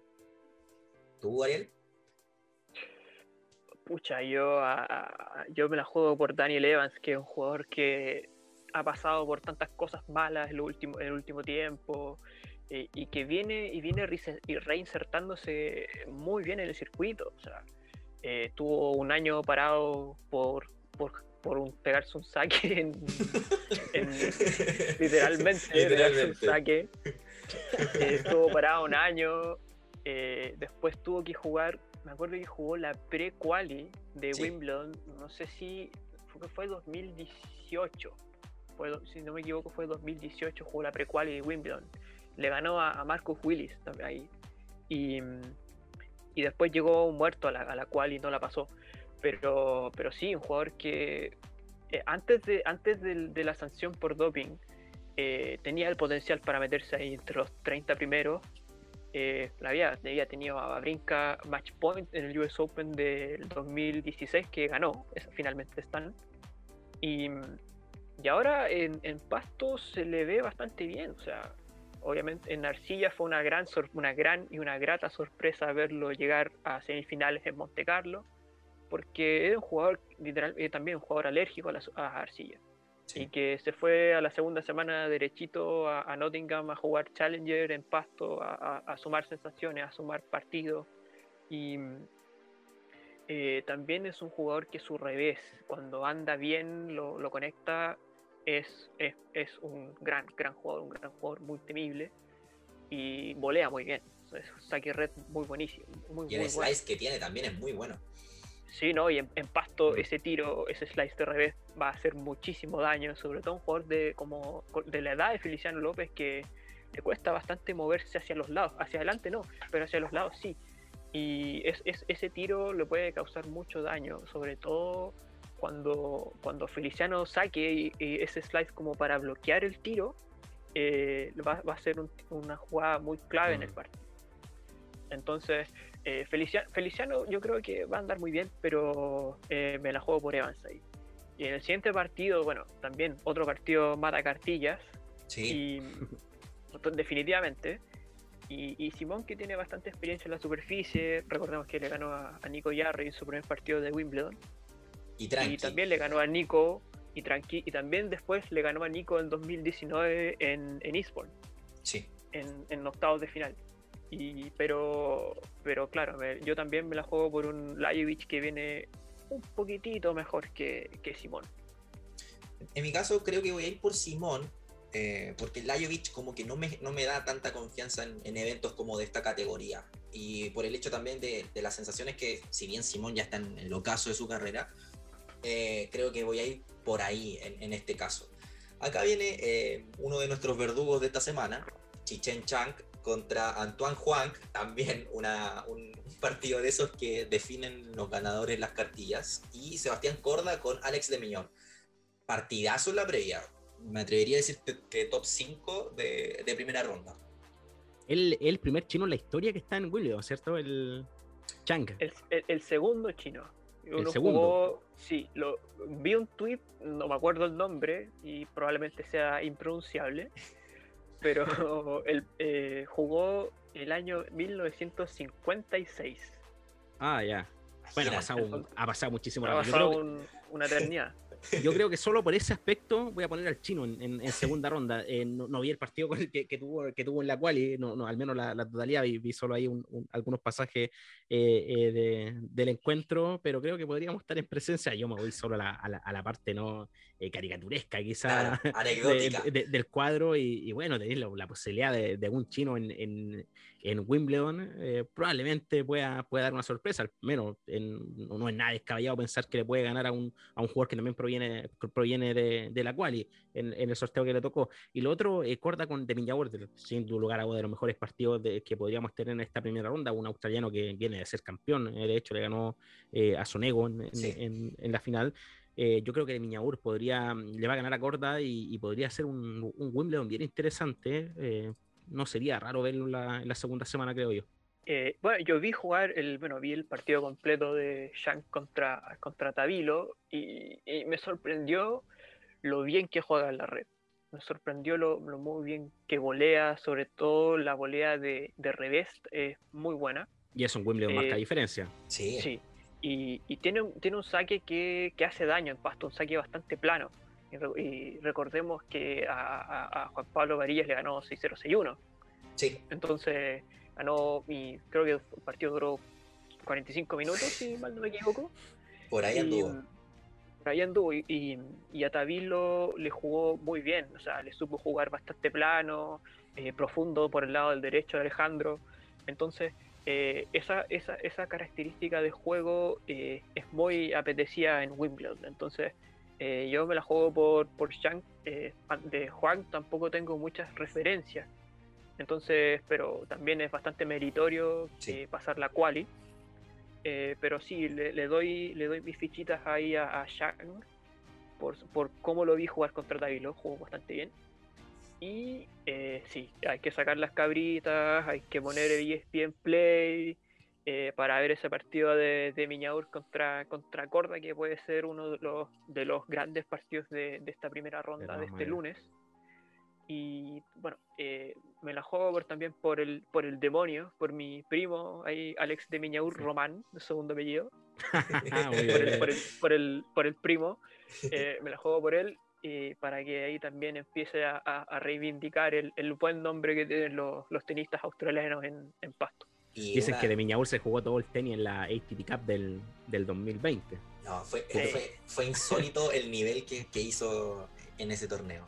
Y, acá hay hipotéticos octavos de final contra Tsitsipas, que también sería un partido uh, sería un partidazo. Muy, muy, lindo. Yo creo que si ese partido no lo si ese hipotético partido no lo ponen en una cancha central sería un crimen. Sí, totalmente. como mínimo cancha 1, como mínimo. Sí. Sí. Oye, hablando de, Wimbledon y de las programaciones, el domingo no, se va a jugar, ¿cierto? se, mantiene esa. Este, este, año, este año no se va a jugar. Eh, pero al año siguiente y al año subsiguientes sí se va a, empezar a jugar en, el domingo del medio, porque tradicionalmente, tradicionalmente se daba ese Wimbledon para que las canchas descansaran, se jugara, el, pasto se, se, arreglara un poquito, y, pero el, el día lunes es, es del terror literalmente. Sí, terror, porque se juegan todos los partidos de octavos de final por ambos lados. Maltratadísimas las canchas. las canchas quedan peor todavía, quedan peor. Y sobre todo la cancha central, que es donde se tienen que seguir jugando los cuartos de final y las semifinales. Y considerando que también mientras más avanzado está el, el, el, tiempo, la, las semanas, más caluroso se pone en Londres. Sí. Mm. Entonces, entonces eso ah, también daña más aún la superficie. Mientras no tengan el problema con la semilla que, tuvies, que tuvieron hace un, par de ediciones, estamos todos bien. No sé si se acuerdan. Sí, me acuerdo, me acuerdo de. Sí, fue, me acuerdo de lo que le pasó ahí a Bethany Matex Sands. Uy, ¿cómo, es una, una, fractura, una fractura, de, rótula que tuvo en, en, el pleno partido de dobles, que fue, fue, fue terrible ver esa imagen. Era perfectamente para retirarse, porque fue, mm. fue, feísima. Sí. Siguiendo con el cuadro, muchachos, aparecen Denis Chapovalov contra Philip Kolsrider y Pierre, Pierre Hughes Herbert contra Pablo Andújar. Acá, a ver, Chapovalov todavía no da ese, ese golpe de efecto, a, excepción de un US Open que no recuerdo el año, donde se metió bastante arriba, pero Colsriver es, es viejo zorro, como se dice. Igual me voy a inclinar por el canadiense y por Herbert, porque, bueno, Herbert, un maestro de la volea, un maestro del dobles, y eso en, en, en pasto paga muy, muy bien. Mm. Mira, yo viendo el papel, uno ve Chapovalov, Colchriver, no debería pensar mucho en, en, en, decir que avanza el eh, eh, pero yo creo que esta vez da, para pensar, al menos para darle unas vueltas por, por, la trayectoria que tiene eh, eh, también podría darse esto cuando se están en, la última parte de, su actividad, ¿no? Y, tener un, un, un, buen torneo. sigue siendo favorito Chapovalov, pero no sé, no, no, sé si tanto. Yo creo que hay que, hay que mirar con atención ese, ese partido, eh, porque podría dar una, una sorpresa el, el alemán. Eh, también hizo tercera ronda en, en, Roland Garros, así que al menos viene con, viene con ese ritmo en partido, en partido largo, a pesar de que después de que le, le pasó eh, por encima. Y Hugh Herbert con, con Andújar tiene razón, el, el, el, estilo de juego para el francés le viene, le viene realmente bien en, en esta superficie, pero Andújar también tuvo un, unos últimos buenos, buenos torneos yo creo que el español podría, podría avanzar en ese encuentro. Ariel. Sí. Eh, bueno, yo, bueno, Shapovalov contra Kolschreiber, yo creo que en el papel no deberían haber dudas de que, que Chapo debería pasar de ronda, campeón, campeón junior de Wimbledon, eh, que también ese revés también corre bastante en pasto, el saque, mm. el saque, ese saque abierto por el lado de las ventajas que tiene, eh, gana muchos puntos gratis, sobre todo en esta superficie. Y mm, eh, por ese lado yo creo que me inclino por Denis y tampoco debería haber muchas muchas dudas sobre el, partido entre Andújar y, y, Herbert por el hecho de que Herbert es un extraordinario jugador de red y, y que si, y que si se dedicara 100% al dobles, yo creo que estaríamos en presencia de un jugador que tiene para 15 años hmm. eh, fácil jugando en el doble. Y dominando. Y, dominando, y dominando. Y mm, por ese lado yo creo que eh, eh, mis preferencias están bastante, bastante claras. Oscarote, que le, sacó dos sets a Sacha Zverev en Roland Garros, y Arthur Rindernech marcan un partido de, de qualifiers en, en primera ronda, y bueno, Sir Andy Murray contra Nicolos Vasilashvili. ¿Cómo ven esta zona del cuadro, muchachos? Oye, yo creo que de las cosas más llamativas eh, de este Wimbledon va a ser eh, ver, ver Andy, ¿no? Eh, yo quiero que gane, y creo que a Vasilashvili le, le podría ganar. pienso que, que puede haber hecho una, una, buena preparación, al menos para, para, lo que va a ser este Wimbledon más por el corazón. Yo, yo voy a poner al, al, británico en esta ocasión. Y el otro, si juega Ote como los dos primeros se lo hizo con, con Sperev, no debería tener problemas, pero a Rinderknecht le vi unos partidos, creo que fue en el, la ATP de Lyon, eh, hace un par de, de semanas, eh, donde jugó realmente bien. Eh, así que para, para considerarlo. A ver, por, esta, esta vez voy por el francés y por el querido Andy. Ote tiene, Ote tiene una particularidad de que tira muy baja la pelota. Es como que le pega, como que dura muy poquito en el aire. Ah, es como la antítesis de Del Bonis cuando, cuando le sacan. Como, Nico Mazú también tenía esa, e, ese saque que tiraba la pelota y ni siquiera alcanzaba el punto más alto. Sí, totalmente. Es como lo más cercano a Mazú como en la actividad eh, de hoy por hoy. Eh, Ariel, ¿cuáles son tus pronósticos en, en esa zona? Uf, Uf, eh, Oscarote contra Strinderneck va a ser un partido de cancha 61 en el centro de prácticas a Orangui. Y, yo creo que se van a matar y van a jugar partido cinco, un partido de 5 sets.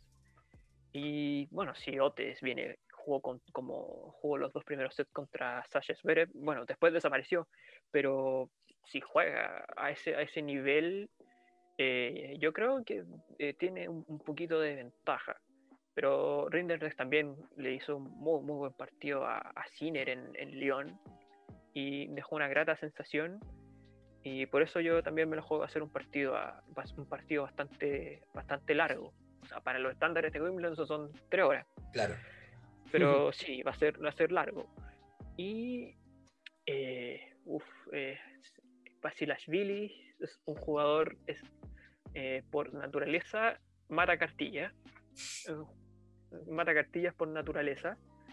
Y, y, bueno, todo el mundo va a querer que Sirandi gane, que, que, que, se vuelva a instalar entre los 100 primeros del mundo y que, y que pueda darse ese gustito de volver al lugar donde pertenece. Claro. Y, mm. y va a ser cuarto turno, cancha central, con pero yo creo que no va a haber ninguna persona que no quiera que Andy Murray gane ese partido. Y también porque la segunda ronda podría ser abordable. Y va a ser un, sí, exacto, va a ser un partido bastante abordable y que también eh, la posibilidad de que Ote o, o eh, tengan un, partido en una cancha central que es, es intimidante, sobre todo contra, contra Murray. Eh, yo creo que le, le, doy mis posibilidades a Andy, pero va a ser, yo creo que va a ser como ese partido que jugó contra, contra Bautista Wood en Australia, que, mm. Que Basilashvili yo creo que se va a llevar el primer set y, ahí vamos a ver cómo, cómo se repone Andy. Porque, porque yo creo que Basilashvili va, va a salir a, tratar de, de, matarnos la fiesta, eh, de, de, ver a, a Sir Andy volviendo a su, a, a, su lugar, a su lugar favorito en el mundo como lo hace siempre, porque ya lo hizo con Roger en, en Doha. el, georgiano es, agua fiesta, digamos. Acá, acá ojo con, con el siguiente nombre que, que, les voy a dar, que es Rayleigh Opelka, que, que hizo una buena, entre comillas para él, una buena gira en, en Arcilla y que acá con el saque que tiene y que cuando anda fino de la derecha te mete 80 winners por partido, juega contra, contra Dominic Kepfer en la primera ronda que si bien no es un partido muy agradable de ver por el estilo de juego de Opelka, eh, eh, es interesante también de mirar de vez en cuando. Le hizo un partidazo a, Roger en la Chatrier. Pero de todas formas creo que Opelka puede dar un golpe de efecto en este, en este Grand Slam, al menos llegar al, a octavos de final. Va por el lado de Roberto Bautista Wood, que tiene un, partido bastante complejo también de primera ronda contra John Millman. Pero yendo al, caso de Opelka con Kepfer y Woo Kwon contra Daniel Masur, ¿qué visualizan de, ese sector? Mira, eh, Rey Opelka en el, papel eh, debería eh, ganar, pero también de estos jugadores que, también depende de, cómo andan de cómo andan el día, ¿no? Eh, yo le tenía mucha fe a, lo que podía haber hecho en, Roland Garros, particularmente por, los torneos que le vimos previamente en la gira europea, si mal no recuerdo, cuartos de final hizo, hizo en Roma. Eh, Semi, ¿no? Semi, ¿verdad? Toda la razón. Llegó ahí a la, ronda de, de, los cuatro eh, mejores y al menos eh, mejoró. Eso está con el, con el cartel que no se lo va a poder sacar nunca de, ser un, un, buen sacador, pero en el, entrando al rally también ha, ha, demostrado alguna, alguna mejora en, en, los últimos partidos. Pero Dominic Kepfer también es un durísimo, un durísimo rival para el que le gusta ver el tenis no sé, técnico, el punto largo, no va a pasar realmente mal en, este, en este partido. Eh, yo creo que Dominic Kempfer puede dar la, sorpresa en este, este encuentro. Y voy por el, por el coreano, Son Wow, eh, Son Wow en, en, en, segunda ronda. Que hizo eh, semifinal ahora en Eastbourne, ¿puede ser? Sí, sí, ganó un. No, no recuerdo la, la, ronda exacta, pero le, lo vi triunfando en semifinales. Perdió con, con Demiñaur en 7-6, 7-2 el tiebreak en el, en el segundo en el segundo se le ganó a Fuxovich en, antes y a Ilya Ivashka. Y fue el Lucky Loser también, así que viene, con, viene con ritmo. Ariel, ¿cuáles son tus eh, percepciones ahí? A ver, eh, Opelka, yo lo tengo ahí llegando bastante lejos en este, en este window. me gustaría ver también en una segunda semana, que es un jugador con las con características eh, ideales para la superficie, sobre todo con su servicio, pero lo hemos visto moverse mucho mejor en, en, estos últimos meses y lo demostró en Roma, que su juego de pies ha mejorado bastante. Y, y también tiene, tiene un muy buen toque en la, en la, red, entonces eso también lo favorece mucho. Yo creo que debería, debería ganarle a, a Dominic que también es un jugador que juega muy bien en la red, pero me la juego ahí por Opelka y yo creo que es un Wukong que viene con bastante buenos partidos y tuvo esa suerte de ser lucky loser que perdió en primera ronda de, de Eastbourne. Increíble. Eh, sí. yo ahí yo creo que es, es, algo pero que yo creo que yo menos nunca lo había visto que un lucky loser de primera ronda. Y, pero sí, eh, yo creo que debería, sacar adelante ese, partido en, el estreno. Después viene Facu Bagnis contra Miomir Kekmanovic, eh, pupilo de David Nalbandian, que cómo extrañamos ese revés a dos manos del Rey David. Y John Milman contra Roberto Bautista Gut. Partido, este último a mí me, tiene con dudas, considerando también lo que, lo que fue el decepcionante papel que hizo el español en Roland Garros, perdiendo con Laxon, si mal no recuerdo. Y creo que por, condiciones eh, Kekmanovic eh, debiese ganar tranquilo a, Facu Bagnis, que de todas formas ha hecho una muy buena temporada. Sí, yo, mira, John Milman en, en, en césped lo, tengo ganándole a, Roberto Bautista Wood eh, no, no, no, no solo por el, por el antecedente que, de que no tuvo un, buen Roland Garros el, el, español, sino que John Millman en, en césped puede complicar y bastante, particularmente por, por cómo es su juego. Yo creo que en ese partido vamos a tener una, una de las grandes sorpresas de, de primera ronda. Eh, podría ser eh, aquello, en, al menos no, no, lo considero nada descabellado que, que Millman le gane a, a, Bautista Wood eh, en una primera. Facundo Wagner no lo veo hace muchísimo rato y no sé si tuvo alguna preparación, una escala previa en, en algún torneo en en, la superficie, así que eh, yo creo que va a tener muy difícil ante Kekmanovic. Sí, de, los partidos complicados de primera ronda, al menos para. Porque, claro, será ese factor, Rodrigo, que, uno piensa que el, que el KBC ni número 8 debería pasar, pero no es tan así. Claro, y aparte que siempre eh, pasa eso de, que no, de que no siempre los 32 van a pasar. Es una cosa que es, es muy raro que lleguen los 32 a tercera ronda. Y siempre, el top 10 se queda en el camino. Siempre, siempre, siempre llegó a semifinales, recordémoslo, en 2019, eh, hizo un gran, gran torneo. Y, Milman es un, guerrero, es un jugador que no da ninguna pelota por perdida, te corre todo, eh, se mata por ganar un punto. Y es de esos jugadores que tú tienes que tirarle dos, tres winners para, para, ganar el punto. Y me acuerdo también haberlo visto, no fue en Pasto, pero sí fue contra, en, en Australia, en, en, Brisbane, contra, contra Thiago Seibot Will en Copa Davis, que Will venía de ganar el ATP de Santiago. Sí. Y, y, lo tenía, no sé si lo tuvo match point, pero lo tuvo creo que 5-3 en el segundo set y sacando por el partido. Creo que fue, no sé si fue 30-0 o 40-0, pero lo tuvo ahí. Y y, Milman se las corrió todas, se mató, lo contragolpeó, lo buscó y le terminó ganando, creo que 6-3 en el tercer set y le dio, lo dio vuelta. Y fue un, es un jugador que cuando está encendido y tiene ganas de competir y tiene ganas de ganar, eh, le, puede, le puede complicar la vida a absolutamente cualquier jugador. Y eso lo hemos visto cuando juega contra Federer en los Grand Slam. Aparte ya le ganó a Federer, o sea, se puede retirar feliz. ganó a Federer en los Open, o sea, listo y, de noche la Arturay. Nunca vi tan eh, transpirado a Federer como esa noche. Fue impresionante la humedad y el calor que había en, ese partido. Acá, acá entra, creo que uno de los, no sé si favoritos, pero va a andar por ahí, Mateo Berretini, contra Guido Pela. Pobre Guido Pela que ha tenido una temporada muy, muy mala por tema COVID, porque la confianza no, está, no, no es la misma. Eh, el día que estaba jugando bien contra Sinner, si mal no recuerdo, se tuvo que retirar, o, un mm. partido en Kitzbühel. Eh, y después viene Botic Van Sanchulz contra Gregor Barrer, un partido de un lucky loser contra un quali. ¿Cómo ven ahí? Creo que Berretini está claro.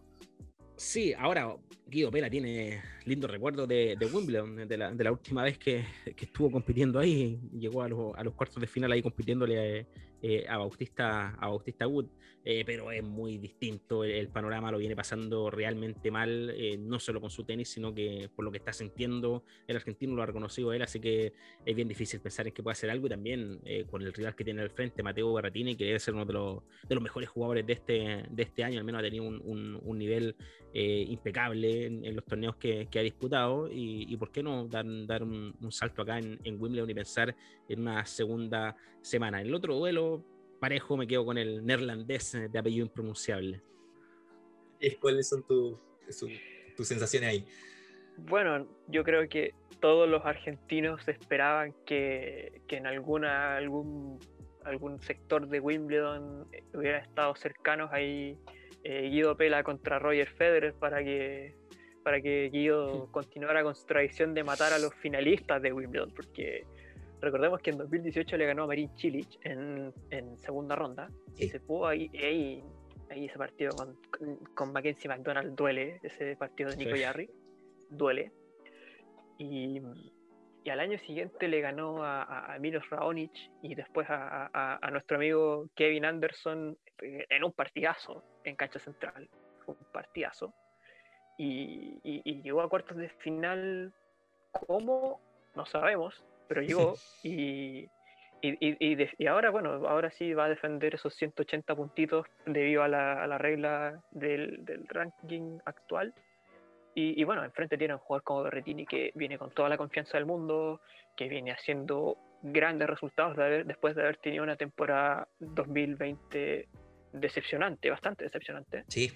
Y, ¿no? y claro, entonces eh, tenemos, eh, yo creo que a, un, Berretini que puede incluso llegar a unos cuartos de final tranquilamente, mm. si, está, si está encendido y si está con esas mismas ganas que lo hemos visto en los últimos torneos. Corentin Mutet contra alias BN. Eh, Corentin Mutet que siempre le pasa algo. El otro día se le cayó la raqueta, eh, empieza a gritar. Es un jugador bastante particular el, el francés y Yoshito Nichioka con John Isner, que siempre le pasa al, japonés que tiene que enfrentarse contra una de las torres que hay, que hay en el circuito. Ahí yo lo tengo más o menos claro en, el caso de Isner. Y con Mutet Veden, un partido también de los que mata cartillas o que puede generar después diferencia para los que jueguen el Fantasy. Yo creo que usted tiene que al menos eh, sacarse ¿no? ese cartel de, que hay mucha expectativa sobre él en, en, un momento y, después viene un, un montón de, decepción. ¿no? No, no, es un misterio que, que, juega realmente bien, bien al tenis, pero de repente tiene, tiene esos problemas ¿no? que, están, que están fuera de la cancha, pero lo veo eh, al menos ganándole a, a Beden en ese, en ese partido. John Isner, pero claramente el, estadounidense viene, viene jugando bien, eh, ha tenido buenos resultados en el último tiempo y, y también yo lo pondría en, bueno, lamentablemente se, a tocar con, se podría tocar con Mateo Berrettini una eventual eh, tercera ronda donde va a ser un partidazo. Eh, que a mi juicio debería pasar el, italiano en el, en el, caso que se dé esa llave, pero al emparejarlo con Choca me parece que Isner no debería tener problemas. Ariel, ¿cuáles son tus eh, sensaciones respecto a esa parte del draw con Mutet Veden y Nichioka Isner? Uf, yo creo que, eh, bueno, también un partido complicado ese de eh, Mutet contra, contra Veden, porque, bueno, se espera mucho de, de Corentin Mutet. Es un jugador que ha tenido bastantes problemas en el último tiempo se peleó con los argentinos en la gira sudamericana del 2020, eh, le ofreció combo a Daniel Evans en Barcelona, eh, y, mm, ahí estaba ahí Benoit Per, ahí como de, entre comillas, de, guardaespaldas ahí de, público en, en, Barcelona contra, contra Evans. Pero yo apuesto por, por Beden, porque es por por su estatus de ex británico, porque Beden vive en, Londres desde hace ya muchísimo tiempo y, estuvo ahí a, punto de, representar a Gran Bretaña en Copa Davis. Entonces tiene todos esos beneficios de poder entrenar en, Inglaterra, estuvo bastante eh, apoyado por la, por la Lawn Tennis Association por un tiempo y quizás debe tener un poquito más de, experiencia en, la superficie. Entonces es un partido también de pronóstico reservado, pero al menos yo me la juego por, por Aliash Beden, el esloveno. Y se me hace más regular también. Beden. Sí, es un jugador también que. Y, y, también fue un dolor de cabeza para nosotros en Cincinnati el año, el año pasado con. Cristian. Sí. Que jugó un partido muy bueno contra el Cristian. Y, y, el otro partido, Nishioka contra Isner. Yo creo que ahí por eh, Yoshito eh, no tiene nada que hacer contra, contra los Disney. Disney. Un jugador que no tiene tanta potencia, no tiene, tiene bastante mano, pero no tiene los golpes necesarios para ser peligroso en pasto. E Isner, eh, Isner yo creo que lo va, lo va a reventar a saque, lamentablemente. Sí, es un partido muy disparejo, al menos en, en la previa, por, por eh, las condiciones y, y, por las características de, de uno y otro. Vamos acá a otro partido que a mí al menos me hace mucho ruido, que es Aslan Karatsev contra Jeremy Chardy.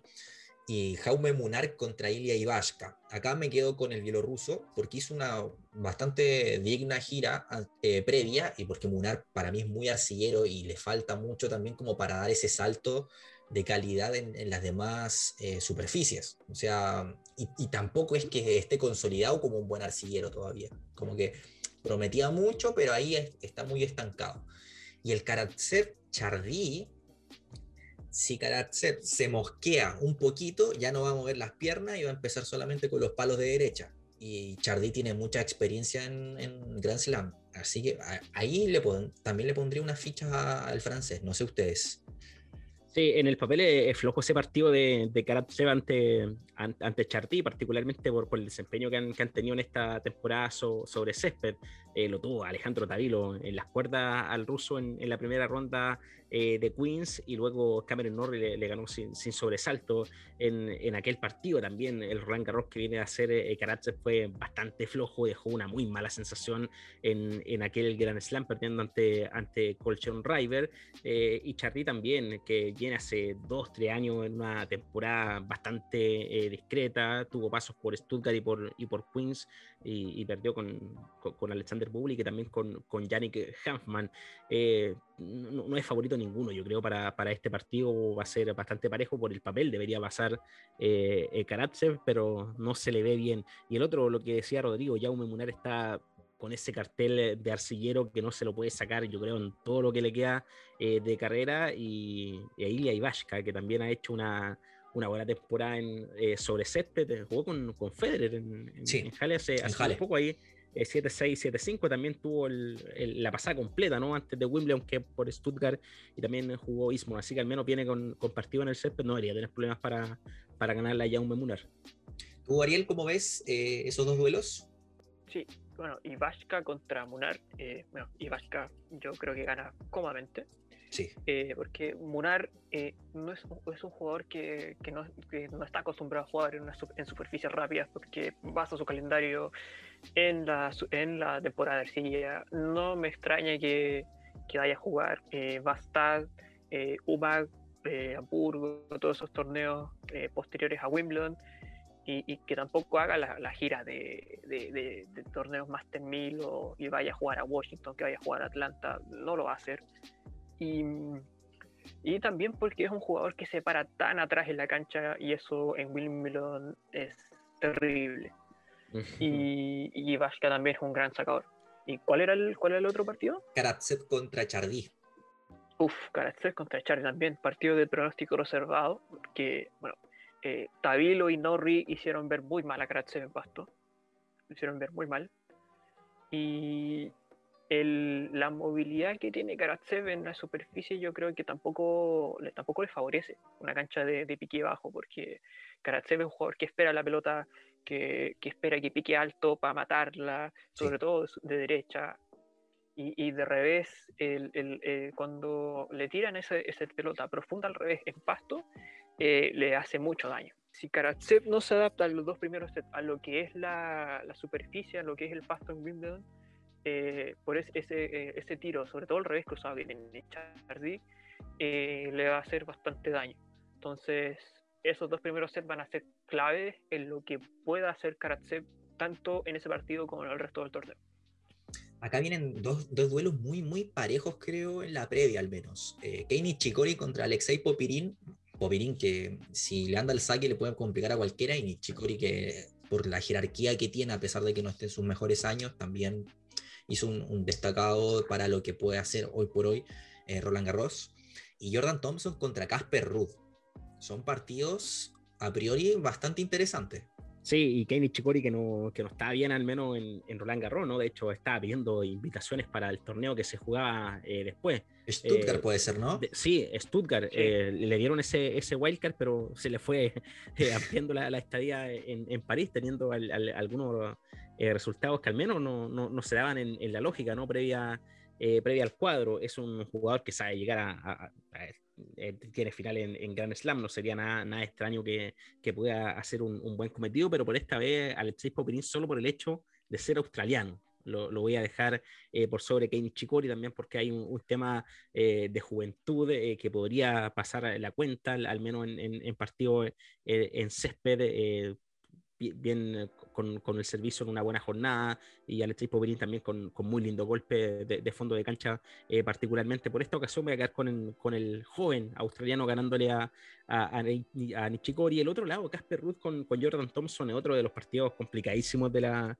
de la primera ronda, uno lo ve al noruego cabeza de serie número, número 12, debería pasar, pero también se da esta otra lógica ¿no? de, de Jordan Thompson, un, jugador que, australiano que, que también le, le, pondría, le podría venir muy bien eh, jugar eh, sobre, sobre césped. Eh, yo tengo favorito a Casper Ruth, pero no me sería nada de raro, eh, no me extrañaría si gana Jordan Thompson ese partido. Claro, no sería como una sorpresa, así como wow, perdió mm. Ruth, digamos. Tú, Ariel, ¿cómo ves esas dos llaves? Uf, bueno, eh, hay que considerar también que ambos australianos son, son como los, los regalones de, de Leighton Hewitt, uno que, que sabe en esta superficie y y, que, bueno, Popirin tiene un, saque muy, muy bueno. Eh, y que en canchas rápidas también lo hace valer. Y, y, sus tiros desde fondo de cancha también hacen bastante daño. Y bueno, todos conocemos el jugador que es Nishikori y, lo que ha logrado, pero a esta altura de su carrera se puede complicar. Entonces yo siento que, que, que Popirin podría sacar ese partido adelante. Un partido, complejo. Un, partido, sí, un partido bastante complejo. Eh, y, lo que dice, el concepto que ha repetido bastante Ariel, como de pronóstico reservado, porque es lo que, es lo que hablamos. O sea, muchas veces la gente se puede quedar como con la, con la sensación de decir, pero ¿cómo va a perder el 12 del mundo en una primera ronda? Pero hay muchos, muchos eh, factores externos muchas veces, o el contexto te puede decir que perfectamente un jugador como Jordan Thompson te gane en primera ronda a un 12 del mundo y, también que es un jugador bastante parejo para el nivel que él puede llegar a tener. O sea, te mete tercera ronda de Roland Garros perfectamente sin ser su mejor superficie. Es como un Steve Johnson, podríamos decir, Nico. Sí, Sí, de todas maneras, eh, una superficie que, que, le puede sentir bien, eh, al menos en, en, ese aspecto, y, podría, pero complicarlo fácilmente en, en, el partido a Casper Ruth, que también se, se gana el, el, mote ¿no? de, de, un jugador arcillero y, bueno, también podría, podría ser una de las de la grandes eh, sorpresas que gana ahí el jugador del, del bigotito tan particular. Le compitió a, a Medvedev en, Mallorca el primer set, pero ya después el ruso lo pasó por encima a Casper Ruud. En, en, una condición también completamente distinta porque Mallorca está a nivel de mar y también el calor que hay en Mallorca es muy diferente al, al clima de, de, Londres, que perfectamente te puede llover o, o hay una humedad más distinta, una humedad como más de lluvia, podríamos decir. Entonces, claro. es, eh, no, Mallorca no, no es un parámetro como lo podría ser Eastbourne. Eh, bueno, yo veo a, a, a, a, Thompson haciéndole un muy buen partido a Ruth. Eh, un Ruth que también, un jugador que, que, no acostumbra a jugar parado en la, en la línea de base. es un jugador que tampoco eh, tampoco acostumbra a subir a la red, son, son eh, eh, características que son claves en el juego de Wimbledon. Entonces, Thompson es un jugador que está más acostumbrado a eso. Y yo, bueno, quizás Ruth también es algo también parecido a, a Karatsev, que si no se adapta bien en los dos primeros sets, su estadía en Wimbledon va a depender de eso. Pasamos a la parte ya acercándonos a, partidazos y también a la zona de Alexander Zverev. Nos queda un poquito también para hablar de, del alemán. Vienen Félix Oyer Aliassime contra Thiago Monteiro y Joe Wilfried Songa contra Mikael Imer. ¿Cómo ven eso? Un Félix Oyer Aliassime que le ganó a Roger, que no, no hizo final esta vez en, en Halle, pero sí lo hizo en Stuttgart y no, todavía no, no puede ganar un título. Es increíble. Sí, también increíble el, que, en Grand Slam le, ha complicado y bastante eh, al canadiense. Uno siempre dice, ya, esta va a ser eh, la, ocasión, yo voy a seguir creyendo al menos en, en esa posibilidad para, para Oyer Aliasim porque no, no le veo muchas posibilidades a, Monteiro de, que pueda hacer algo en ese partido. Y por el otro, Michael Imer, que tuvo un, sorprendente eh, Roland Garros, ganando un, para eh, de partido el, el, sueco, y Tayo Wilfried Songa, que uno también le tiene mucho cariño por la brillante carrera que ha tenido, pero eh, de repente empieza a pegar, pero el físico no le, no le va a dar a, a Joe Wilfried Songa y, y Oyer Aliasim y Michael Imer no, no deberían tener problemas para, para ganar estos encuentros. Ariel. A ver, eh, por el lado de eh, Oyer así con Montero, sí, concuerdo con ustedes que eh, Félix debería ganar. Es un jugador que yo al menos yo lo tenía en semifinales de la Libertad Australia por cómo se dio el cuadro. Porque tenía que jugar contra Karatsev en, no sé, me acuerdo si eran octavos de final, si no me equivoco. Creo que era cuarta ronda, creo que era cuarta ronda. Sí, que era cuarta ronda. Y después los cuartos de final con, con creo que era con Dimitrov, si no, o algo por ahí. pero era un partido de cuartos de final totalmente accesible, entonces eh, estaba ahí teniendo, teniendo totalmente controlado a Karatsev y, después Karatsev se puso la, la Sputnik y, y, le dio el, y le dio vuelta el partido ahí a, a, Félix. Pero sí, uno espera mucho más de él. Quizás el pasto no sea la superficie que, que se le acomode más. Hay que recordar que hubo un tiempo que fue, creo que fue el año 2018 que no quiso jugar la quali de Wimbledon y, decidió seguir jugando en arcilla porque era una superficie que le acomodaba mucho más a su juego. Y, mm. pero sí, pero yo creo que Monteiro no debería ser rival para, para Félix. Y bueno, también uno le tiene mucho respeto y mucho cariño al buen Joe Wilfried Songa que le ganó hasta el año pasado fue la última tercera ronda del tenis chileno en Wimbledon 2011 a, Fernando González. Sí. Y, también un jugador que llegó, sabe llegar a semifinales de, este torneo. Y también finalista de Grand Slam. Y también, también finalista de Grand Slam, pero que las lesiones no lo dejan tranquilo en esta etapa de su carrera porque se lesionó, volvió, llegó al top 40 eh, y se volvió a lesionar, se volvió a caer, y pucha, uno lo quiere ver, uno lo quiere ver irse bien como de su carrera, uno lo quiere ver eh, despidiéndose en sus términos. Y, Eimer fue un rival complicado, porque es un jugador que se adapta bien a todas las superficies. Lo vimos jugar contra, bueno, contra Tavilo, esa volea que se le fue a, Alejandro ahí en Match hmm. Point en Copa Davis y también lo vimos complicar un poquito ahí a, Nico Yarri en, la ATP de, de, Boston en 2019. Que también hizo, también hizo un set, también se le hizo, lo jugó bastante bien a Nico. Con Nico que estaba encendido ese, ese, ese torneo. Pero también es un partido de pronóstico reservado y va a depender exclusivamente de cómo se siente Zonga eh, físicamente. yo creo que sí, yo creo que ahí eh, yo creo que igual me la juego por Tsonga. Mira. Solamente por la potencia de, su saque. Y su saque hace bastante daño en pasto. Y, que yo creo que ahí Tsonga va a hacer valer su, experiencia. En mi caso me quedo como con la actualidad y voy a elegir al sueco. Porque lo veo un poco fuera de forma todavía a, a Songa. Y eh, concuerdo con ustedes, como que el cariño que hay, que hace como a pensar a uno que, de querer que, que se vaya bien en su carrera y que no, no, mm. sea un, triste final, por lo que hizo también, que fue un animador del circuito durante muchos años. Pasando a la parte de, más abajo de, esa zona, está Juan Ignacio Londero y a Luca Mayer, que el topo Londero que ya eh, está en un momento también de, de, su carrera bastante malo, podría asemejarse un poco a lo que le estaba pasando, deportivamente hablando, a Guido Pela, ¿no?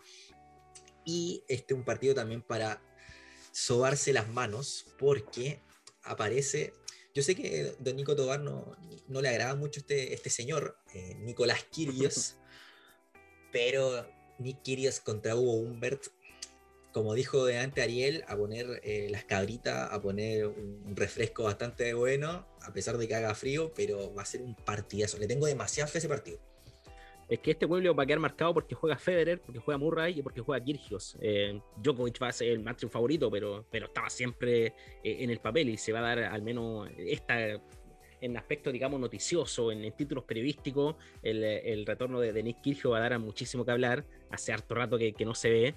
Y algo se debe estar guardando el hombre. Podría, podría dar una, sorpresa, pero, pero tranquilamente a, Humber, que viene también eh, jugando realmente bien el francés. Yo por esta ocasión voy a poner a, a. Creo que, podría tener un buen un buen desempeño en este torneo y bueno, Londero que, que lo está pasando muy mal, eh, particularmente fuera de la cancha, con algunas declaraciones muy preocupantes cada hora argentino que dice, quiero ver qué, qué pasa conmigo, qué, qué, estoy haciendo eh, con mi carrera para, para, tomar decisiones. Hace muchísimo rato que, que, no gana un partido, así que el italiano no debería tener problemas para pasar.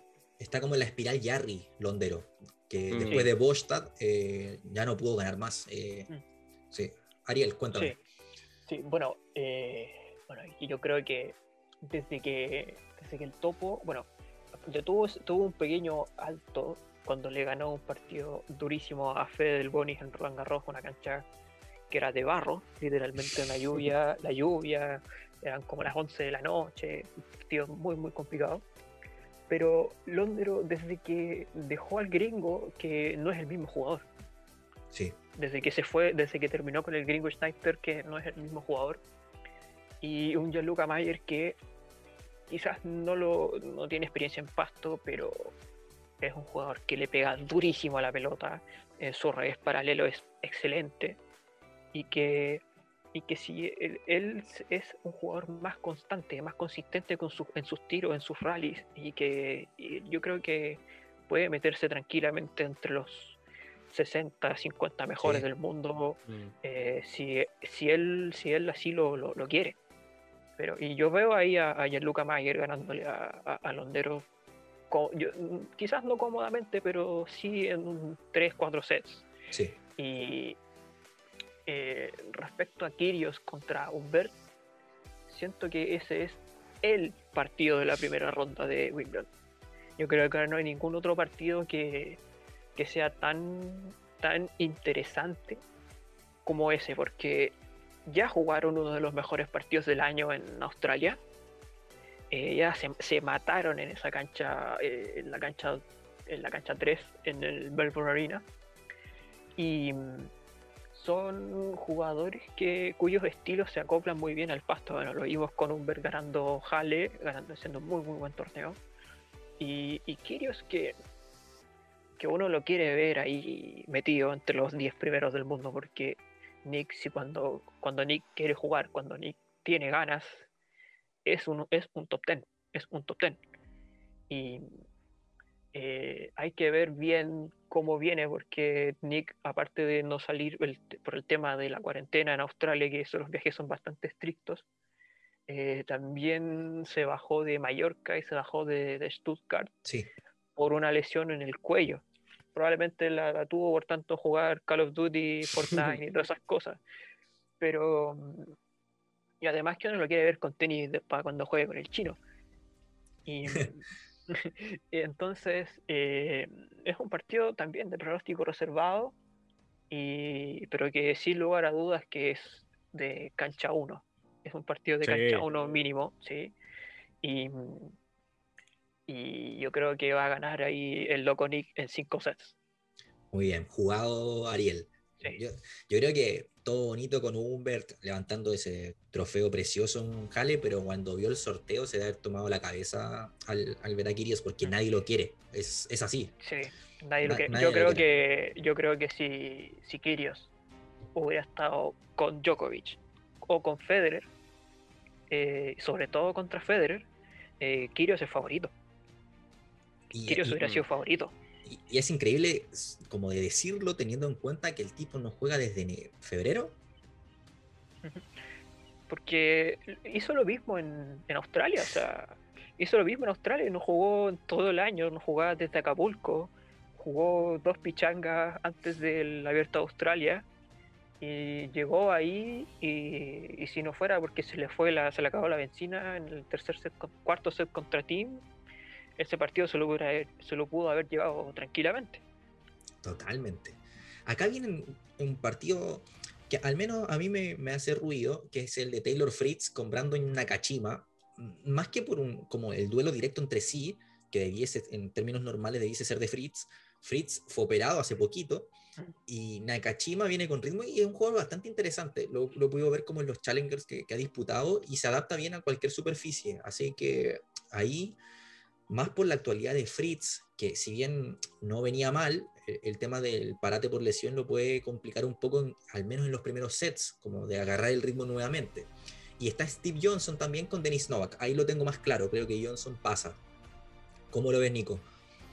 Sí, eh, Fritz es interrogante ¿no? por, los problemas físicos que, ha tenido y porque no ha jugado después de, Roland Garros, que fue relativamente, al menos, de, decente en lo, en lo, que uno esperaba en el papel. Y está Brandon Nakashima, que viene de la, de la clasificación, y, y, lo mismo, ¿no? Viene con, con ritmo, tres partidos ya sobre la, sobre la superficie. No, no sería tampoco nada descabellado pensar en, en, que podría dar la sorpresa el jugador que viene eh, de la cual y en el otro tampoco ninguna, ninguna duda. Steve Johnson eh, lo veo muy superior a, a Denis Novak y debería avanzar el, el estadounidense y, y, dar un duelo de norteamericano en segunda ronda.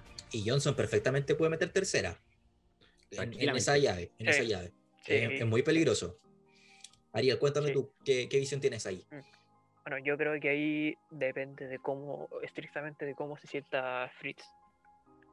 Porque, bueno, viene de una, una recuperación a lo Arturo Vidal de esa operación de menisco y, eh, y también eh, viene sin juego. Entonces sí. eh, es alguien que sí, es un jugador muy peligroso y saca bien, tiene muy buena derecha, pero, pero sin ritmo y sobre todo en una superficie donde no te dan nada de ritmo,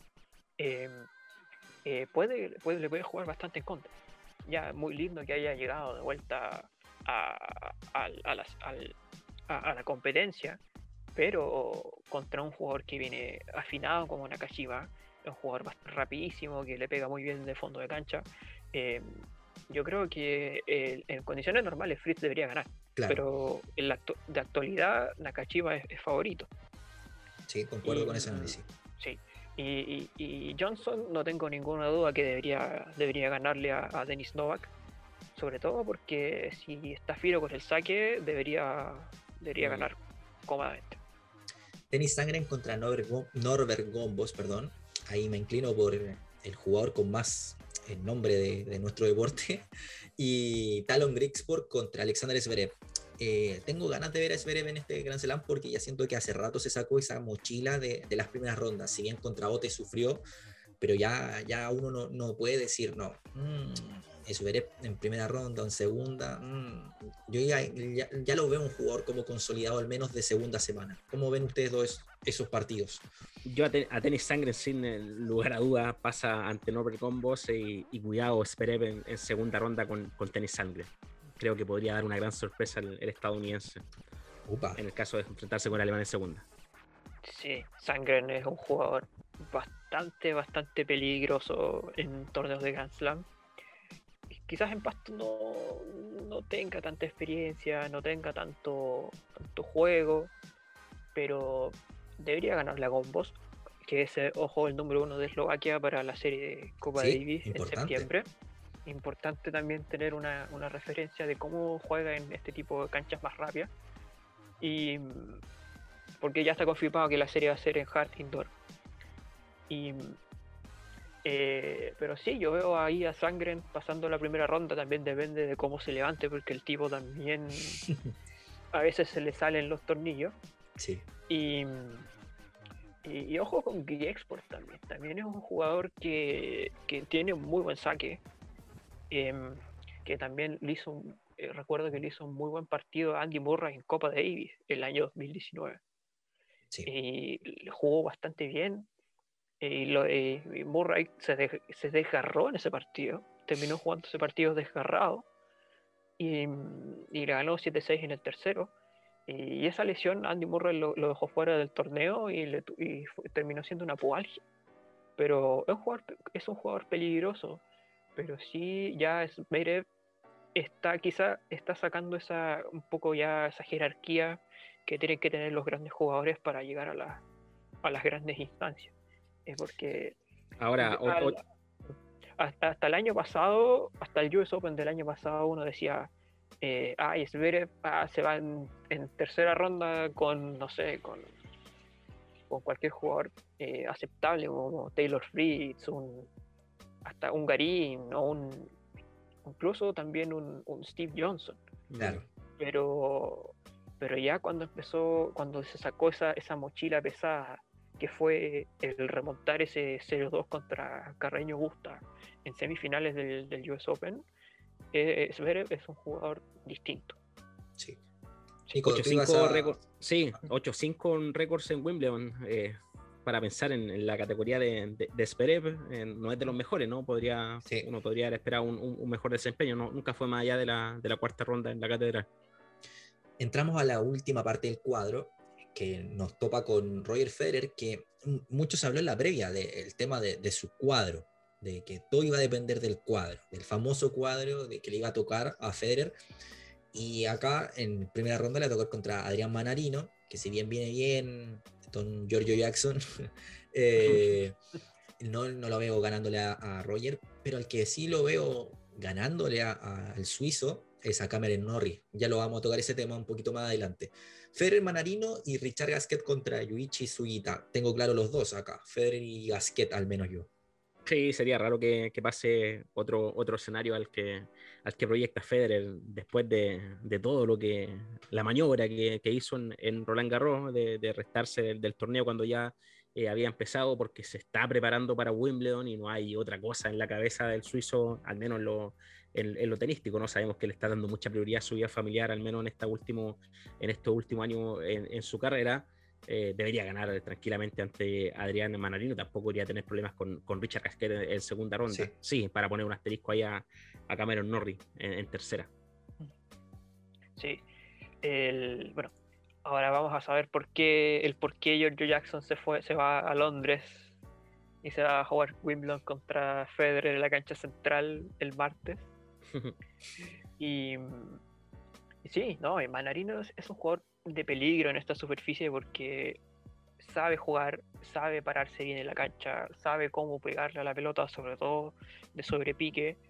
Y, y es un jugador eh, complicado que quizás le puede sacar un set a Roger que no viene con la mejor preparación eh, como se le acostumbra a ver a Federer que, que juega, quizás a veces juega Stuttgart, lo gana, o y juega Halle y llega, al menos llega a la final o lo gana pero, pero sí, Roger es, llega a, Wimbledon y es, es Roger. Si volvemos a ver a, volvemos a, ver a Roger, que es un jugador que puede ganar partidos en Wimbledon solamente con poner su nombre en el marcador. Claro. Y yo creo que Roger no debería tener mayores problemas con Manarino y Vázquez con Suguita también. Suguita es un jugador que también tiene historial en pasto, ganó la ATP de Antalya hace un par de años atrás. ¿Qué ATP Pero, eh, no, mm. una leyenda de ATP. Y, y claro, entonces, eh, pero sí, Gasquet es semifinalista en dos ocasiones del torneo, le ganó un partidazo inolvidable a Stampa Brinca el 2015. Y y, pero sí, yo creo que Gasquet también es un jugador que también se esperaba mucho más de él y también que está en los últimos años de su carrera. Entonces, eh, yo siento que ahí Gasquet eh, debería ganar la suguita y tener un, un nuevo enfrentamiento con, con Federer en, en, la cancha central o en la cancha 1 eh, después de cuánto 15, 16 años de la primera vez que jugaron en Monte Carlo por ahí, por ahí. Más o menos, sí. Dos que marcaron época, en, cada uno con su estilo. Ahora, ¿irán, a sacar, ¿irán a sacar a Federer de la central? En algún momento se sigue depende mucho también del cuadro de mujeres, pero, pero sería raro. Roger es Roger. Claro, es como la pista Rafa Nadal en Barcelona, podríamos decir. Sí. Sí. Filip Krajinovic y Alex Bolt con, Lucas Puil y Cameron Norrie. Yo a Cameron Norrie le pongo muchas fichas en este torneo, mm, más allá de lo que hizo en Pasto, porque ha hecho una muy, muy buena temporada. Siento que el mm. partido contra Garín en Estoril como que fue el, despegue que necesitaba el británico. Sí, una máquina de ganar partidos Cameron Norrie este 2021, que le ha venido una, muy bien al, británico, debe ser de, sus mejores años sin, sin, lugar a dudas, porque uno lo ve, lo ve competirle a, cualquier eh, jugador, le puede complicar en, en, un día bien el, británico eh, a cualquiera, tiene, tiene tenis para, para, hacerlo y también está ahora el, otro factor, ¿no? que, que es jugar en, en Wimbledon llegando también con otro estatus, quizás no está tan acostumbrado a llegar como cabeza de serie a un Grand Slam y, podría al menos tener un, cuadro más, más, abordable en ese sentido. Y Alex Ball con Krajinovic, Cameron Norrie, mi, mi, favorito, de hecho podría hacerle un partido en tercera ronda eh, a Federer harto australiano en este cuadro. Ahora estoy, estoy pensando en, ese, en ese detalle. También hay un, un tema de, invitaciones que se devuelven la mano ahí entre, entre los Grand Slam, pero para tenerlo en, consideración. Eh, Australia que, suele de repente ponerle el pasto cuando se juega la Copa Davis eh, en otras condiciones. Así que por ese factor solamente, y porque a Krajinovic yo no lo he visto muy bien en los últimos partidos, eh, Bolt con Norrie sería un lindo partido también en segunda ronda. Ariel. Sí, eh, Bolt, que viene jugando muy bien en pasto, ganó el, viene a ganar el Challenger de, de Nottingham. Sí. Mm. Y ese Challenger es el que le entrega la wildcard al ganador, al ganador para entrar al main draw de Wimbledon. Un Alex Bolt que ni siquiera tenía ranking para entrar a la quali de, de Wimbledon. Y llega y llega, gana dos partidos de quali, gana cinco partidos en el main draw le gana la final a, a, Camille Marchak, que eh, lo mm. tuvimos ahí perdiendo con, con Tomás Barrios. Y, claro, es un jugador que viene con muchos partidos en la superficie con Krajinovic, que no juega bien en pasto. Eh, recordamos que jugó contra Nico Yarri en Wimbledon 2018 y, y Yarri le, debió haberle ganado un 3 set, pero Yarri es Yarri, se complica solo a veces y y, todos sabemos cómo, va cómo es la historia con Nico, pero un Krajinovic que no se adapta bien a, esa superficie, un Bolt que viene con muy buenos partidos, yo creo que eh, no extrañaría que, que Bolt se llevara ese, ese duelo. Y un Cameron Norrie que viene, viene totalmente encendido.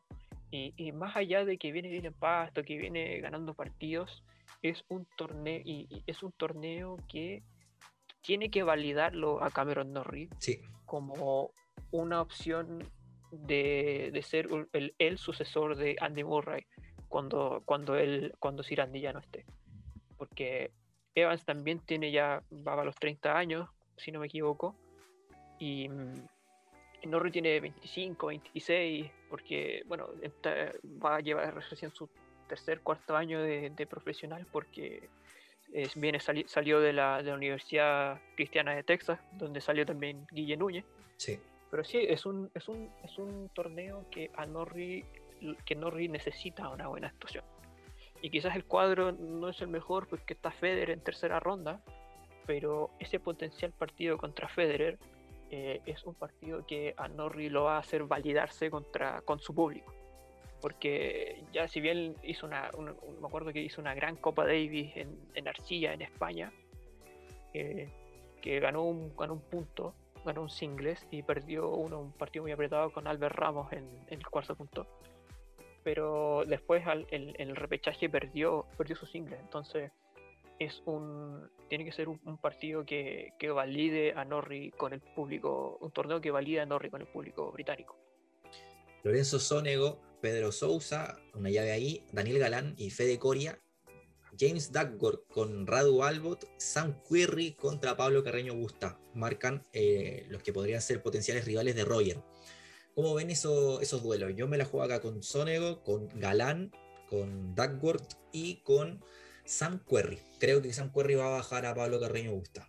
Sí, también. Sam Querrey podría haber estado tranquilamente ahí en el puesto de, Sonego para, no complicar tanto a, a Carreño Busta, que que es un gran eh, jugador también, pero, pero Sam Querrey en el césped debería ser eh, favorito en esa, en esa llave. También eh, creo que va a quedar eliminado otro cabeza de serie ahí y que Sam Querrey no solo le va a ganar a Carreño, sino que también le va a ganar a James Duckworth, que le va a ganar en segunda ronda a Radu Albot. En el duelo sudamericano, Federico Coria, creo que, puede llegar con confianza con algunos partidos que ha ganado en, en las últimas semanas, pero Lorenzo Sonego debería pasarle por encima al argentino de todas maneras no va a tener mucho que hacer con, Sam Querrey en una eventual eh, tercera ronda del italiano ante el estadounidense.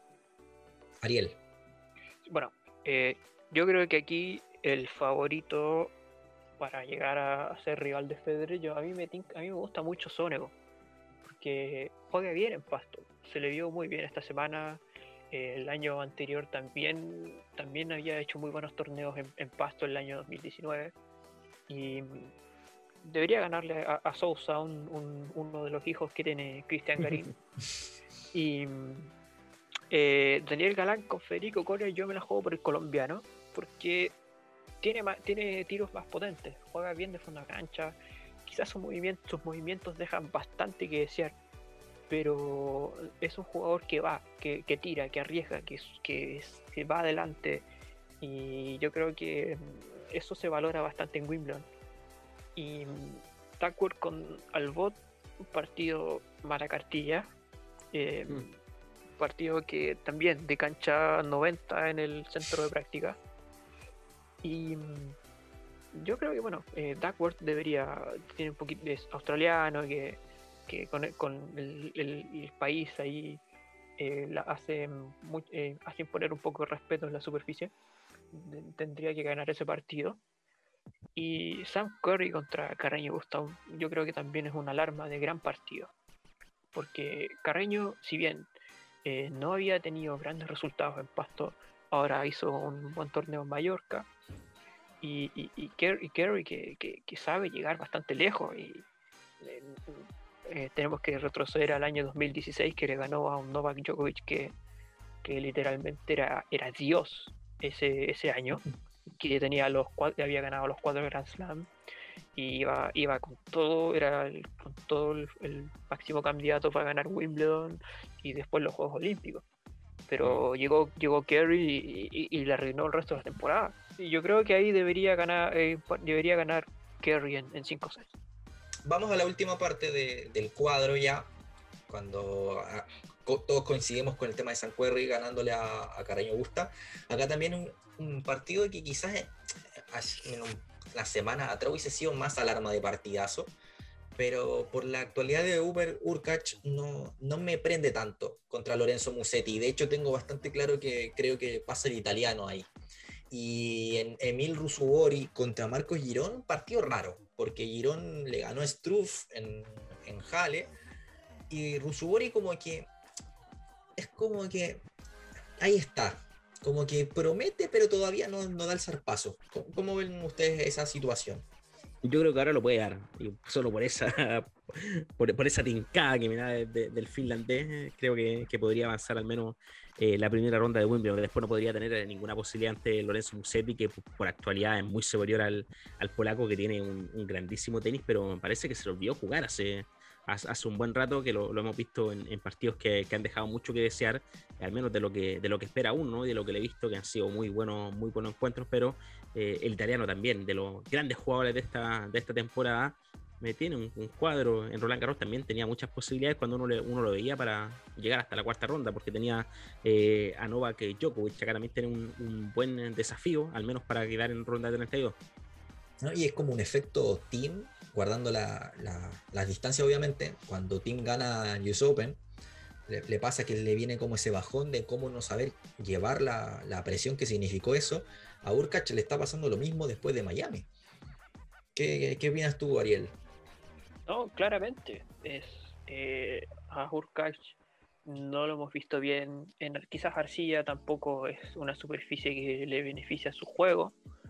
Y, recordemos que me acuerdo que también eh, eh, Garín le ganó bastante bien a Urcax en la última ronda de quali de Wimbledon del año 2018. Ganó en, tres, en set corridos.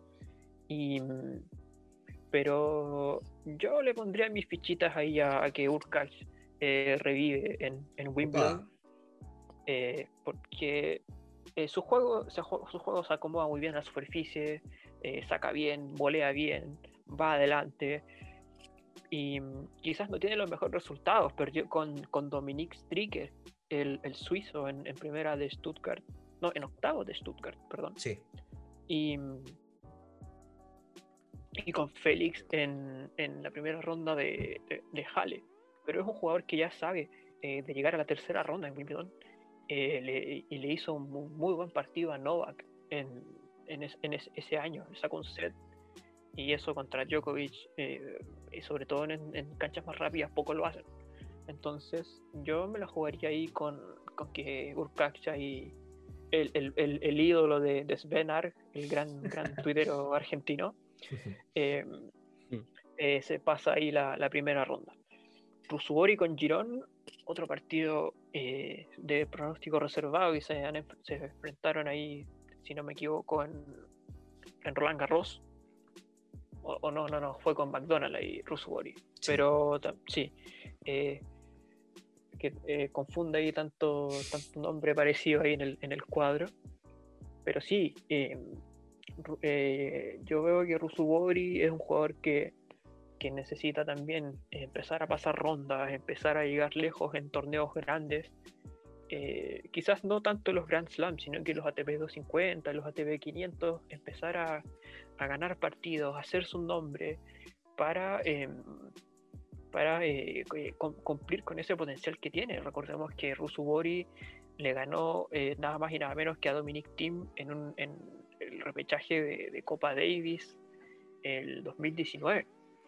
Y, y, y, de Marco Girón también, un, buen jugador que le ganó a Struff, que llegó a tercera ronda de Wimbledon y que tras estar años y años en la oscuridad de los circuitos Challenger, eh, recibiendo ahí jugando, recibiendo wildcard, jugando futuros en, todos los Challenger gringos que, que, hay y futuros también, eh, dio el salto y ahora está ahí top 100. Uno no sabe cómo, pero está ahí y va a ser un partido bastante parejo, pero yo creo que Rusubori, si, si quiere hacer su nombre en el circuito, debería ganar este partido. Sí, son los partidos como que si te da a elegir el cuadro, tú decís, ok, perfecto, porque no te, toca un, jugador peligroso, digamos. Mm. Acá viene un duelo de kazajos, que es Mikhail Kukushkin contra Alexander Bublik, que se pegó flor de show el otro día en Eastbourne. Eh, a ver, ¿qué podemos decir de Bublik? Yo, por ejemplo, la, vez pasada en Roland Garros aposté por él contra Daniel Medvedev y craso error. Sea, no, no compitió directamente. Y acá me voy a inclinar por Kukushkin y Fernando Verdasco, que ya está en la época final de su carrera con lesiones, lo que le pasó en Belgrado también, que fue bastante dramático, que enfrenta a Grigor Dimitrov debiese pasar el búlgaro ahí también. Sin, no, no lo veo pasando sobresaltos en ese partido por, por, la actualidad de Verdasco. Así que yo me quedo con Kukushkin y Dimitrov en, en esa llave. Jugaron Bublik y Kukushkin esta semana en Eastbourne. Ganó Kukushkin 2 eh, y 4. No sé, mal no, mal no recuerdo. Fue, es el, el, el marcador en, en, en, aquel entonces. Eh, Bublik también tiene, tiene días de tenis brillante y hay días donde, ¿verdad?, hace hasta el ridículo en, la cancha y, no tiene ningún problema en aquello, tiene, tiene personalidad para, eh, para hacer lo que se le cante en, en, algún momento y eso le, ha tenido lamentablemente una mala fama, ¿no?, de, dentro eh, del circuito, eh, pero por tenis creo que, esta semana va a andar con, con ganas de jugar en Wimbledon y, y a Bushkin eh, le va a ganar. pobre Fernando Verdasco que, que le pone ganas este, en esa última parte de la carrera, uno ve que, que va a los torneos a pesar de que no, no le da el, el nivel. Y, y Grigor Dimitrov que tampoco ha tenido un, un, unos últimos torneos de, de, gran desempeño, viene perdiendo hartos partidos ahí, el, el amigo Dante Botini no ha, no ha logrado dar todavía con, eh, con el juego del, del, búlgaro y que hace bastante rato que viene perdiendo en, en, primera ronda, en Madrid primera ronda, Roma primera ronda, en, en Ginebra perdió con, con Pablo Cueva en, segunda, si mal no recuerdo. Eh, en Roland Garros también. De lo tenía ganado, lo tenía ganado ese partido. Increíble. Con, se retiró ahí, sí, se retiró. Eh, ¿Con, así que, sí. Mira, si con cual, Dimitrov jugaba con cualquier otro, otro rival, eh, podría el otro rival eh, por, por, sobre Dimitrov, pero porque Fernando Verdasco está muy complicado de, su físico. Eh, en segunda ronda voy por Bublik y por Dimitrov. Ariel, ¿cuáles son tus ganadores acá? Uf, hay un, duelo de, tenistas rusos comprados por la Federación Kazaja de Tenis, como, como todos los tenistas kazajos en realidad.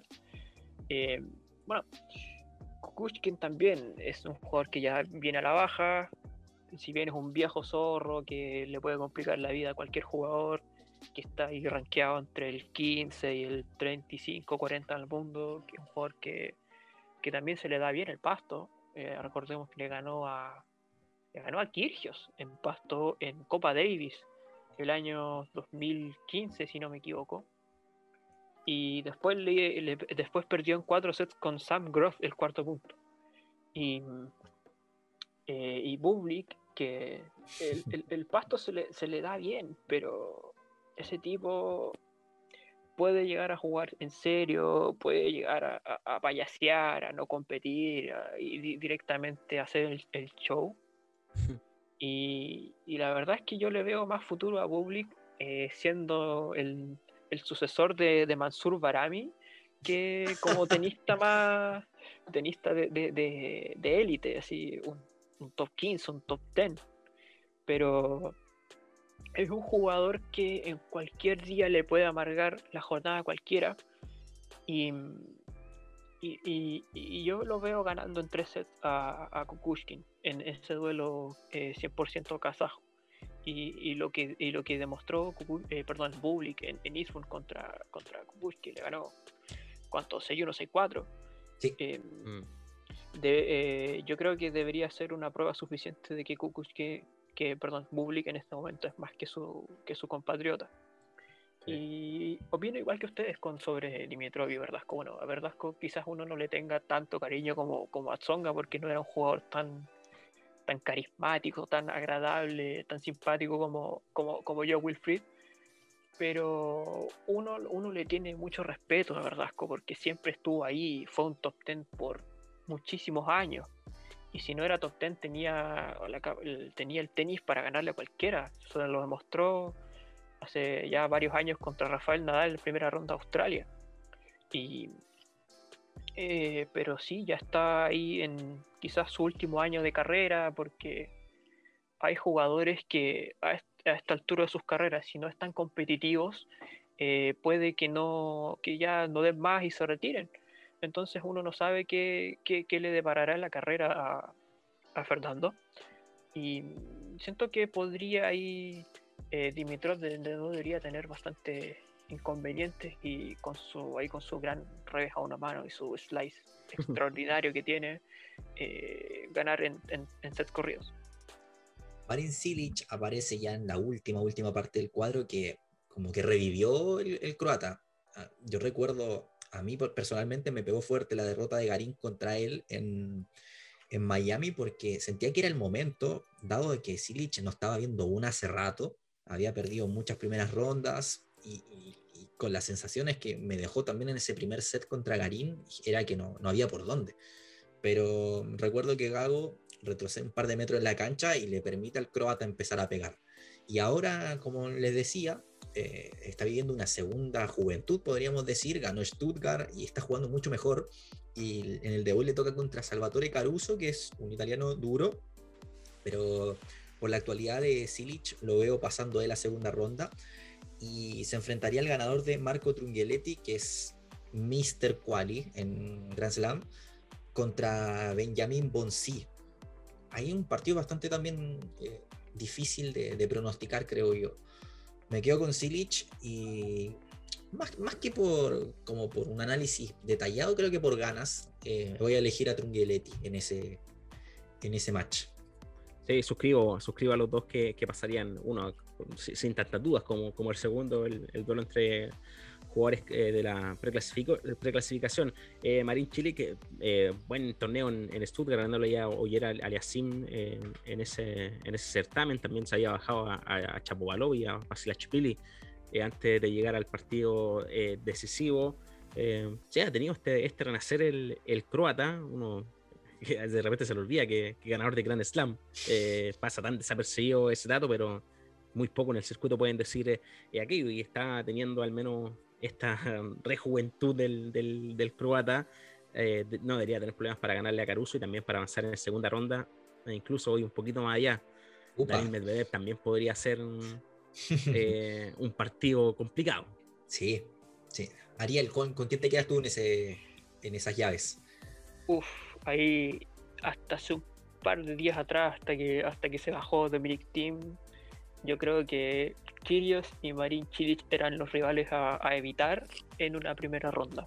Mm. Sobre todo para jugadores como Garín.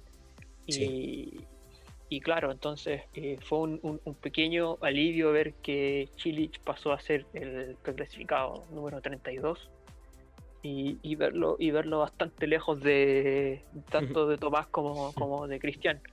Y yo creo que Chilich, eh, bueno, que sabe, sabe, de, sabe de éxitos en esta superficie, eh, debería pasar y debería también ganarle al ganador de Trungeliti con Bonsi y ya anticipándonos en una tercera, una hipotética tercera ronda con Medvedev o con Struff, eh, sería un partidazo, sería un verdadero partidazo. Mm. Y en partido de Trungeliti contra, contra Bonsi, también me la juego por, por el argentino que, que, su historia ahí de, cuando eh, era el Lucky Loser en, en Roland Garros y le ganó al, bueno de, de, Bernard Tomic en primera ronda también mm. eh, nos, causa bastante, bastante simpatía. Ya llegamos a los últimos dos partidos. El primero era, en teoría, Tommy Paul contra Carlos Alcaraz, que si me hubiese dado a elegir ahí, hubiese ido por el estadounidense. Alcaraz no lo tengo en, pasto, sinceramente, pero Tommy Paul se bajó eh, este sábado y va a jugar Yasutaka Uchiyama, y ahí me parece que el, panorama cambia bastante. Eh, Uchiyama perdió la pasada contra Oscar Ote en tres sets en, la quali y eh, de tú a tú lo veo mucho mejor Alcaraz. Así que yo me voy a quedar con Alcaraz en ese partido. Y el Struck Medvedev. A ver, eh, yo no sé cómo calificar ese partido, pero sí o sí es el top 1 de, esta primera ronda. Está Corda de Miñor y se me escapa uno más que habíamos nombrado también. Eh, Kirios Humbert. Kirios Humbert. Eh, acá pueden pasar tantas cosas porque Medvedev ganó Mallorca y, se nota que, es mucho más firme que, lo que podría haber pasado en Roland Garros, donde nos sorprendió a todos, creo. Eh, y pasa que Struff le puede ganar perfectamente, pero Struff perfectamente después pierde con Alcaraz en segunda. O sea, no. Y, es como la, historia de la carrera del alemán. De todas formas, me voy a quedar con Medvedev y lo veo llegando arriba, aunque le va a tocar sufrir contra Silic. Porque a ese partido mínimo creo que van a cuatro sets y te diría que cinco no me sorprendería para nada. Entonces veo una mm. segunda ronda interesante entre Alcaraz y, y Danil. Nico, ¿cómo lo ves tú? Sí, al menos Struff le, ganó hace poco al ruso, en, jugaron en, en Halle, 7-6, 6-3 el, el, triunfo en aquel momento. Yo creo que este es el partido más complicado, al menos para, para proyectarlo en, en los fantasy que uno puede hacer. Eh, porque puede quedar un vacío importante. Uno, en, el caso de que pase, lo podría proyectar un, poquito más allá de la segunda o, de la tercera ronda, y, y, si no se te da, al menos en, ese factor, eh, podría estar en inconvenientes, pero no va a haber inconvenientes, sí, porque seguramente va a ser un, tremendo eh, partido de tenis, debería estar en, las, dos canchas de, mayor importancia en Wimbledon, sin lugar a duda. Eh, solo por un tema de, que va a pesar el, número 2 ahí antes del nombre. Voy a ir con Daniel Medvedev eh, por esta ocasión, aunque tampoco me extrañaría que, gane el, alemán. Y lo otro, una completa interrogante, ¿no? Porque nadie tiene a Carlos Alcaraz en, en, césped. Tommy Paul era, el favorito, eh, si se daba la, formación original de esa llave. pero para pensarlo, entre Yasutaka Uchiyama y, Carlos Alcaraz, por esta vez voy a quedar con, con el español que tuvo un, un estupendo Roland Garros. Sí. Ariel. Bueno, yo entre Uchiyama y Alcaraz, bueno, que Uchiyama nos hizo un, gran, gran favor al, eliminar al, tenista más odiado en la historia de Chile, como lo es Dudy Sela. Eh, eh, bueno, siento que si bien Uchiyama viene con más partidos, eh, Alcaraz tiene a favor es ese potencial de saber que si yo gano una primera ronda en pasto, eh, o si juego unos dos buenos primeros sets en pasto, eh, agarro confianza para lo que se viene. Ya sea Medvedev, ya sea Struff. Eh, pero sí, yo me la juego por Alcaraz también, por todo ese potencial que tiene y por todas las ganas que le pone en cada partido. Y, las ganas de, su, solo también de cumplir con ese potencial que todo el mundo le ve y con las ganas que también él se tiene de superarse a sí mismo. Eso, eso también es algo que le gusta mucho al público que ve jugar al Caraz partido a partido. Y Medvedev con Struff, eh, si bien Struff le ganó el último partido en Pasto, eh, está claro que, que Danil es un, es un animal totalmente completamente diferente en, en cuando se le tocan los torneos de Grand Slam. Que lo diga Cristian Garín, que le ganó bastante bien en Madrid y después eh, lo aniquiló a, Gago en, Roland Garros. Y uno, nadie se esperaba que pasara eso, sino que uno esperaba un partido mucho más parejo. Entonces uno, uno hace pensar que, que, que Danil puede hacer algo parecido con Struff en Wimbledon y, ganarle, pero veo, lo veo muy difícil ese partido. Yo creo que se van a ir a 5 sets, a 4 sets, que van a jugar la cancha central sin lugar a dudas, a menos de que prefieran poner a Ashley Barty. Yo creo que Barty va a jugar el, partido principal en esa cancha el, día martes. Pero siento que mm, siento que Medvedev debería ganar ese partido porque por las ganas que le pone a los torneos importantes, porque Medvedev es un jugador de verdad cuando le toca jugar los torneos grandes. Y debería pasar. Y ese partido con, con Marin Cilic en una hipotética tercera ronda también va a ser una alarma de, de, un, de un partidazo, que también de un partido de, de cancha central por los pergaminos de ambos jugadores. Lo que dices tú de, de Daniel es muy cierto, porque al final a estos tipos les da lo mismo perder una primera ronda de ATP 500. Si ellos se preparan físicamente y emocionalmente para jugar eh, Grand Slam, fue lo que pasó con, Cristian. Yo, por ejemplo, en, Roland Garros pensé que Garín perfectamente lo llevaba a un quinto set. Y, o sea, los dos primeros sets lo barrió. O sea, no, no, hubo chance de, de nada. Y, y, y Opelka le metió apenas 6-6, creo que fueron, en, en, segunda, y Tommy Paul le sacó un set, pero no, no, no fue algo como decir, wow, eh, nos sorprendió todo al final lo que hizo Medvedev en, y perdió con el que tenía que perder, que era Tsitsipas en, en, en Francia. Sí.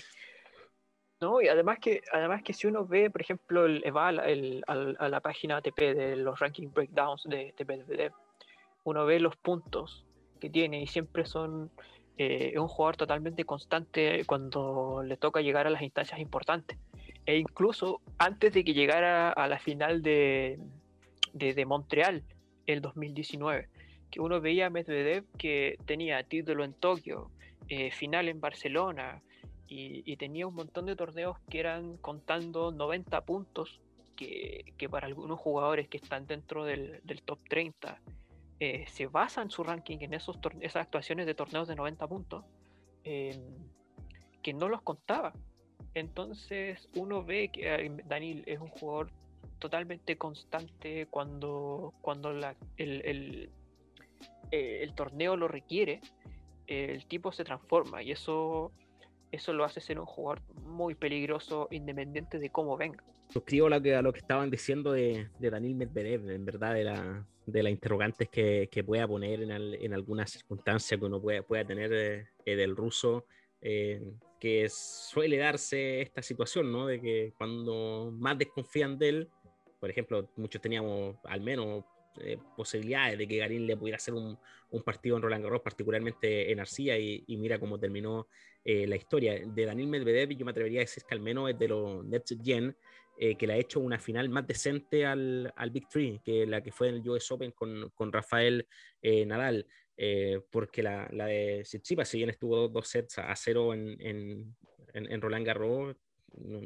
uno sabía que, que, podía cambiar el, panorama eh, completamente, al menos en, competencia del, de los que están atrás y los que todavía no han ganado un, un Grand Slam, parece que Daniel Medvedev es el que ha tenido algunos papeles decentes, eh, si bien decepcionó, pero completamente en la final, en la final de Australia, donde fue muy opaco y, estuvo lejos eh, de lo que uno eh, podía llegar a esperar. me parece que, que Medvedev, sin lugar a dudas, podría estar cerca y al menos de, de dar el golpe. Sí, no, concuerdo porque eh, si uno vuelve a ver el, marcador de ese partido contra Nadal en la final del US Open, eh, si, si, no me equivoco, tuvo breakpoint a favor cuando estaba, no sé si 3-2 o 3-3 en el quinto set contra, mm. Rafa. Y si, le, y si le quebraba, era una historia totalmente diferente a lo que nosotros pudimos haber visto. Incluso también cuando en el último juego eh, le pudo haber quebrado a Rafa y lo tuvo ahí contra las cuerdas. Y, y, y- y Rafa sacó ese juego adelante porque es Rafa. Que si hubiera sido otro jugador, no sé, un Zverev, un Team Sí. o un Tsitsipas, eh, Medvedev en esa, en esa pasada, esa, esa etapa, eh, lo aniquila completamente. Sí, eh, con ese nivel, eh, Medvedev, comparando lo que fue la final de, de Team con, con ¿no? En, en el US Open, eh, que se terminó casi definiendo por los nervios que tenían eh, los Sí. dos, más que, más que por un tema de, de virtudes, pero Medvedev le pasaba por encima a cualquiera de los dos esa noche Sí. en Nueva York.